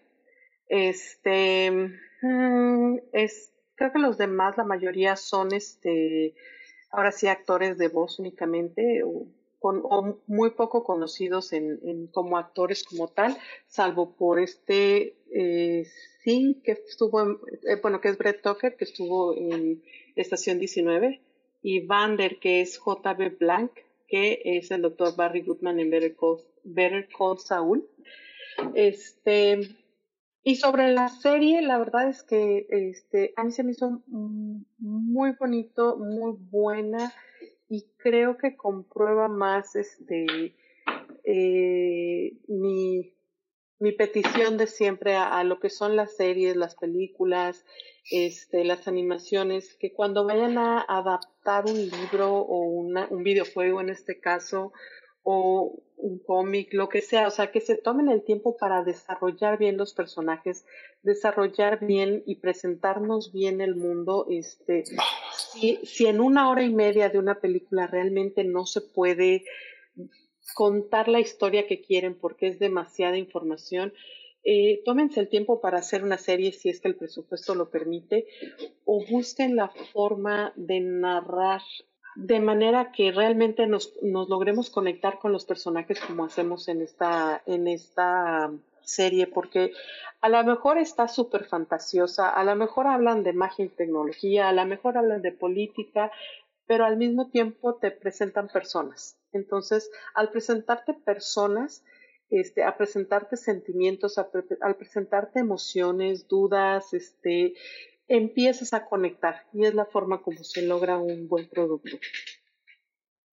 Efectivamente, y, con, y conectar con personajes muy diferentes, lo cual también siempre es posible y creo que hay muchas narrativas que temen eso, que no conectemos con personajes que nos parecen malos o feos o en, todo el sentido de las palabras, ¿no? Entonces creo que es eso, no temer que sin importar cuáles son las cualidades, virtudes y defectos de tu personaje, sepas que la gente puede conectar de una u otra forma, definitivamente. Y ya sabemos a lo que nos lleva el, el, el, el fanservice barato, nos lleva a Snyder. Pues nos lleva también a The Rise of the Skywalker, pero. películas como la de World of Warcraft, que también basada en videojuegos. a Super Mario, que también estuvo basada en videojuegos. O sea, sí. Sí, sí, sí, definitivamente. Pues, este, Julián, unas últimas palabras acerca de, de esta película. Digo, serie, perdón. Pues yo creo que ya todo lo bueno que se podría decir de la serie ya lo han dicho ustedes y con mejores palabras. Eh, lo que sí le diría a alguien que no la ha visto y que conoce el juego sería que la vieran con el, con el audio original, o sea, en inglés, porque en inglés, este, bueno, en el audio original, ah, en la, hay en frases en donde toma muchas cosas del juego. Eh, tomando el ejemplo más claro es, por ejemplo, el, cuando Vi se refiere a Kirling como cupcake. Y eso sí es muy, muy pegado del juego, o sea, no. Y aquí en, en, el doblaje, porque la vi, creo que le dice bombón, ¿no? Bombón o bomboncito, algo así le dice. Este, sí, le dice cupcake. Ah, no, en inglés le dice cupcake. Ajá, en inglés le dice cupcake, que eso sí es del juego. Pero debería, aquí ah, debería haberle dicho panquecito, no sé. Ah, panquecito. Le hubiera dicho panquecito. Me hubiera asustado genial lo de panquecito. Pero este, pues sí, o sea, que le den una, una oportunidad a la, a la, serie. Yo, porque sí está, se nota que le hicieron con mucho cariño los, los artistas. Y, por lo que veo, este, tanto Julián como Uriel la vieron en español, ¿verdad? ¿Cómo, cómo funciona eso? ¿Está bueno el doblaje? Yo la vi de las dos formas. Ah, ok, ok. ¿Y qué, cuál, te gustó más, Julián? Por, los detalles que da en inglés, aunque en español también sí hay que recargar mucho que este muchos de los personajes que están en la serie son las voces que también la dieron en el juego. Por ejemplo, lo que es la de Vi, la de Jinx y no me acuerdo qué otro personaje, son los mismos que hablan en el, que están en el doblaje del juego, son los que hicieron el doblaje de la serie. Vale, qué curioso, mira. ¿Y, y tú, Turiel, cómo lo viste? Ajá. sí, hoy en día los juegos ya vienen doblados también, también impresionante. A menos que sean Goku, eso sí nadie los dobla. Muy bien, pues Uriel, este, pues algo que quieras decir del idioma o una conclusión de la serie. Eh, la serie es maravillosa, véanla, por favor. Como ya les dije, confíen en nuestro buen juicio. Eh, la verdad es, una serie maravillosa en todo aspecto, en visual, narrativo, desarrollo de personajes. Yo, yo por respeto a las políticas del podcast no lo iba a mencionar, pero pues ya ni modo, ya salió el tema. Entonces, sí, la vi en español, el doblaje es magnífico. Mi, de, de mis adoradas de la vida Romina Marroquín hace a Vi, Carla Falcón hace a Powder Jinx, son de las más, este, digamos, ¿no? Pues son las protagonistas, son las actrices de mayor renombre en ese aspecto, pero en general es muy bueno todo el, doblaje. Digo, no, no puedo juzgarlo sin conocer bien el, el material fuente, ¿no? Como para decirte que sí, sí es buena en adaptación, pero en intenciones y en actuación es magnífico. O sea, o sea, aquí en el podcast de Adicta Visual no prohibimos que vean las cosas en, dobladas al español. Preferimos. Pero, desaprobamos totalmente. Tampoco desapruebo, o sea, cada quien puede disfrutar como guste sus productos audiovisuales. Eh, alentamos a que se vean los idiomas originales con subtítulos, pero entiendo que no siempre es posible y hay gente que pues prefiere el doblaje. Así que, ¿qué le vamos a hacer? Eh, si, si eso hace que mejore la industria del doblaje cada vez más, adelante, vean, vean el idioma. Este, Donde yo siento que el doblaje en español ahí sí no va a tener peso sobre, digo, va a tener mucho más peso sobre el de, el de inglés, ahí sí en un punto personal, es que hay unos personajes del, del juego que están doblados por Cristina Hernández. Entonces, si la castean para la serie, Uf. no, ya. ahí sí, ahí sí me voy del lado del doblaje. Excelente. Bueno, pues este, pues bueno, aquí Héctor en el chat dice Team, team Julián y Team este hashtag idioma original. Eh, aunque supongo que si eres Team Julián es team doblaje, pero bueno, quién sabe. Este Héctor, Héctor es muy snob, así que yo creo que sí va por el Y, muy predecible también. Pero bueno, pues muy bien, este, vayan a ver Arcane, Arcane está en Netflix, la verdad ya no puedo agregar más, más que que la vean, que la disfruten, porque la verdad es que sí, es todo un producto televisivo y la verdad, o sea, ver la serie, ver todas las expresiones, o sea, el, arte, o sea, cada escena es arte y la narrativa está excelentemente cuidada. Sinceramente, como ya bien hemos dicho todo este podcast, vale cada segundo la pena. Así que muy bien, con eso terminamos el podcast. Lo logramos en uh. menos de tres horas. Eso estuvo muy bien. Recomendaciones. No, no, no, no, no, no, no, no, no, ya, ya, ya. Yo, yo creo, literalmente no ha habido recomendaciones este año. Así de intensos han estado todos los programas de este año. No, pues que es el primero, tenemos diez minutos. no, no, no, que diez minutos ni que tú. No, no, no, no, no. No, ya, ya, ya. Vamos a despedirnos. Muchísimas gracias por venir. Este, Gabriel, Jimena, Julián, Pamela, Yuriel, gracias por este, haber venido a este programa y hablar de esta serie y recomendarla para todo el público que no la ha visto. Gabriel, muchísimas gracias por venir. ¿Dónde te puede encontrar nuestro público? Rápidamente, antes de irme a acostar, eh, pues usualmente me encuentran en Crónica de Multiverso y a veces rondando por ahí en Twitter. Excelente, muchísimas gracias. Eh, muchísimas gracias por venir, Jimena. ¿Dónde te puede encontrar nuestro público? Este, me pueden encontrar en Crónicas del Multiverso, los especiales de sábado principalmente. Este, pues muchas gracias por aceptar mi autoinvitación. Claro que sí, ya saben, aquí cuando gusten se pueden autoinvitar. Eh, la verdad es que sí, yo creo que, yo creo que esto fue un buen número, tuvimos una muy buena dinámica este episodio, así que creo que va a ser el máximo de invitades, así que cuando se quieran autoinvitar, háganlo lo más pronto posible, no les vayan a ganar el lugar. así que estuvo genial, muchísimas gracias por venir.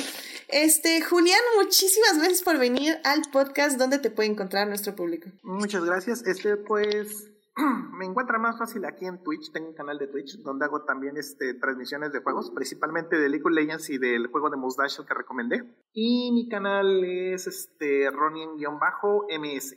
Excelente, muy bien, muchísimas gracias. Pamela, muchísimas gracias por venir. ¿Dónde te puede encontrar nuestro público? Eh, pueden encontrarme en Instagram como Priveraba. Mm, Aparezco de repente aquí. Eso, muy bien, muy bien. Pues muy bien, muchísimas gracias. Uriel, muchísimas gracias por venir. ¿Dónde te puede encontrar nuestro público? Me encuentran en, en básicamente en Crónicas de Multiverso usualmente los domingos y los jueves. Los martes no mucho porque pues no tengo nada que aportar. Pero a veces estoy de oyente. Si se les ofrece, estoy en Facebook. Twitter nada más lo uso para criticar al Necaxa. Así que pues no, básicamente no, no existo en Twitter. sí, sí, luego te veo ahí criticando al Necaxa, pero bueno, en fin, ¿qué lo vas a hacer? Es muy fácil. y bueno, pues ya saben, a mí me pueden encontrar en HT Idea, donde hablo de Reylo, de Hannibal y del el siete veces campeón del mundo, Lewis Hamilton, que fue este. Eh, ah, que ya saben, estuvo esa cosa horrible que hizo la FIA para evitar que ganara su octavo campeonato, pero ya está de regreso en redes sociales. Este, básicamente es un rey, lo amamos, es genial, así que Team Lewis Hamilton forever. Y bueno, pues ya saben, suscríbanse al canal de Twitch y para que les avise cuando estamos en vivo y nos puedan escuchar como Sofía, como Héctor, como... ¡Ay! ¿Quién estuvo? Esto, Tomomi Tomomi, uh, ¿quién es? ¿Es Toyomi? ¿Será Toyomi? ¿Quién sabe ya? Entonces ya ni si nos escuchó, wow. Ok, tengo que averiguar eso. Eh, eh, Tomomi es una VTuber. Ah, ya, ya, ya, ya, muy bien, muy bien. Bueno, saludos a Tomomi. O sea, yo me asusté y dije, wow, Toyomi está de regreso. Pero no, bueno, es otra youtuber. Bueno, este, saludos, muchísimas gracias por escuchar. Y bueno, pues ya estuvieron en el chat también, bueno, ya dije Sofía, creo que sí. Y bueno, creo que son todas las personas que estuvieron en el chat. Muchísimas gracias por acompañarnos.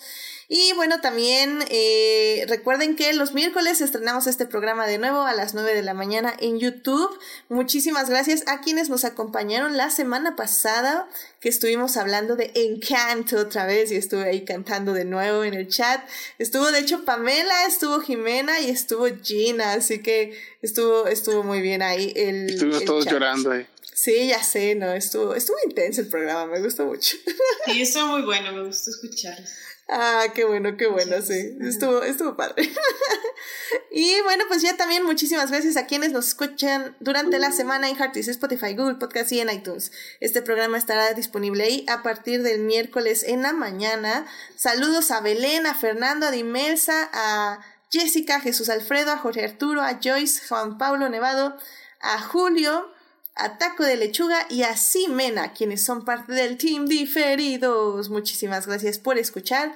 Ya saben, si quieren más de Dicta Visual, estamos en Facebook y en Instagram con las reseñas que hago así diferentes. Al menos tres reseñas por semana. Así que, uh, muy bien. Y bueno, em, ya saben, la próxima semana, este, no sé de qué vamos a hablar pero, y hago una pausa porque alguien va a gritar del team diferidos, eh, me gustaría tal vez hablar de la película de King Richard, que se estrenó ya en HBO, que es acerca de el padre de Serena Williams y de Venus Williams, eh, estas super tenistas que revolucionaron el mundo del tenis básicamente. No tanto porque crea que la peli es muy buena, pero creo que hay cosas que discutir de ella. Entonces, chance lo organizo, tal vez le hablo a alguna experta en tenis que se llame Daf y termine con Ne. Dafne. este, em, pero lo, estoy decidiendo todavía, la verdad no, no lo sé, así que ah, dejen ver, si no, ya vamos a empezar con aniversarios. Entonces, vamos a ver qué se arma, vamos a ver qué se arma. Y, ah, y por cierto, también el día de ayer tuvimos un live en, aquí en Twitch, por eso se tienen que suscribir a Twitch para que les avise cuando hay lives, porque los lives son el día que se me ocurra cuando se pueda, entonces básicamente son como sorpresa. los anuncio en Instagram, pero son básicamente sorpresa. Entonces, este, tuvimos un live y hablamos eh, con Héctor y con Gabriel aquí presente de la tragedia de Macbeth y básicamente les, les dijimos por qué es tan genial y por qué es tan snuff y por qué la tienen que ver con un vinito y un sombrero de copa. ¿Eso es película? Es película, está en Apple TV, la puedes ir a ver ahora mismo para que te acurruque. no, está muy buena, está muy buena. No, y como dijimos. que lo puedo hacer, lo puedo hacer. Pero bueno, eh, no, no, Curruca es muy, muy interesante. Nada, no la vean a medianoche, o sea, también están pidiendo. O sea, peras al olmo, ¿no? Ni, ni, después de comer. Ni después de comer, o sea, véanla nada más a una hora decente, nada más. Pero es una muy buena película y en el live les dijimos por qué. Próximamente lo voy a subir a, a plataformas para que ahí lo vean. Eh, no los, los lives no los estoy subiendo a YouTube. Eh, pero avísenme si quieren que lo suba a YouTube, porque Juan Paulo Nevado si quiere que lo suba a YouTube, pero no sé qué tantas personas lo verían ahí. Así que Ahí escríbanme y díganme si quieren que también los lives se suban a YouTube. Pero bueno, en fin, ya vamos a acabar porque ya es muy tarde. que tengan una linda semana, síganse cuidando mucho, no bajen la guardia, usen cubrebocas. Muchísimas, muchísimas gracias a quienes vinieron al podcast, Gabriel, Jimena, Julián, Pamela, Uriel, muchísimas gracias. Cuídense mucho, que tengan una buena noche. Nos vemos. Bye. Gracias, bye.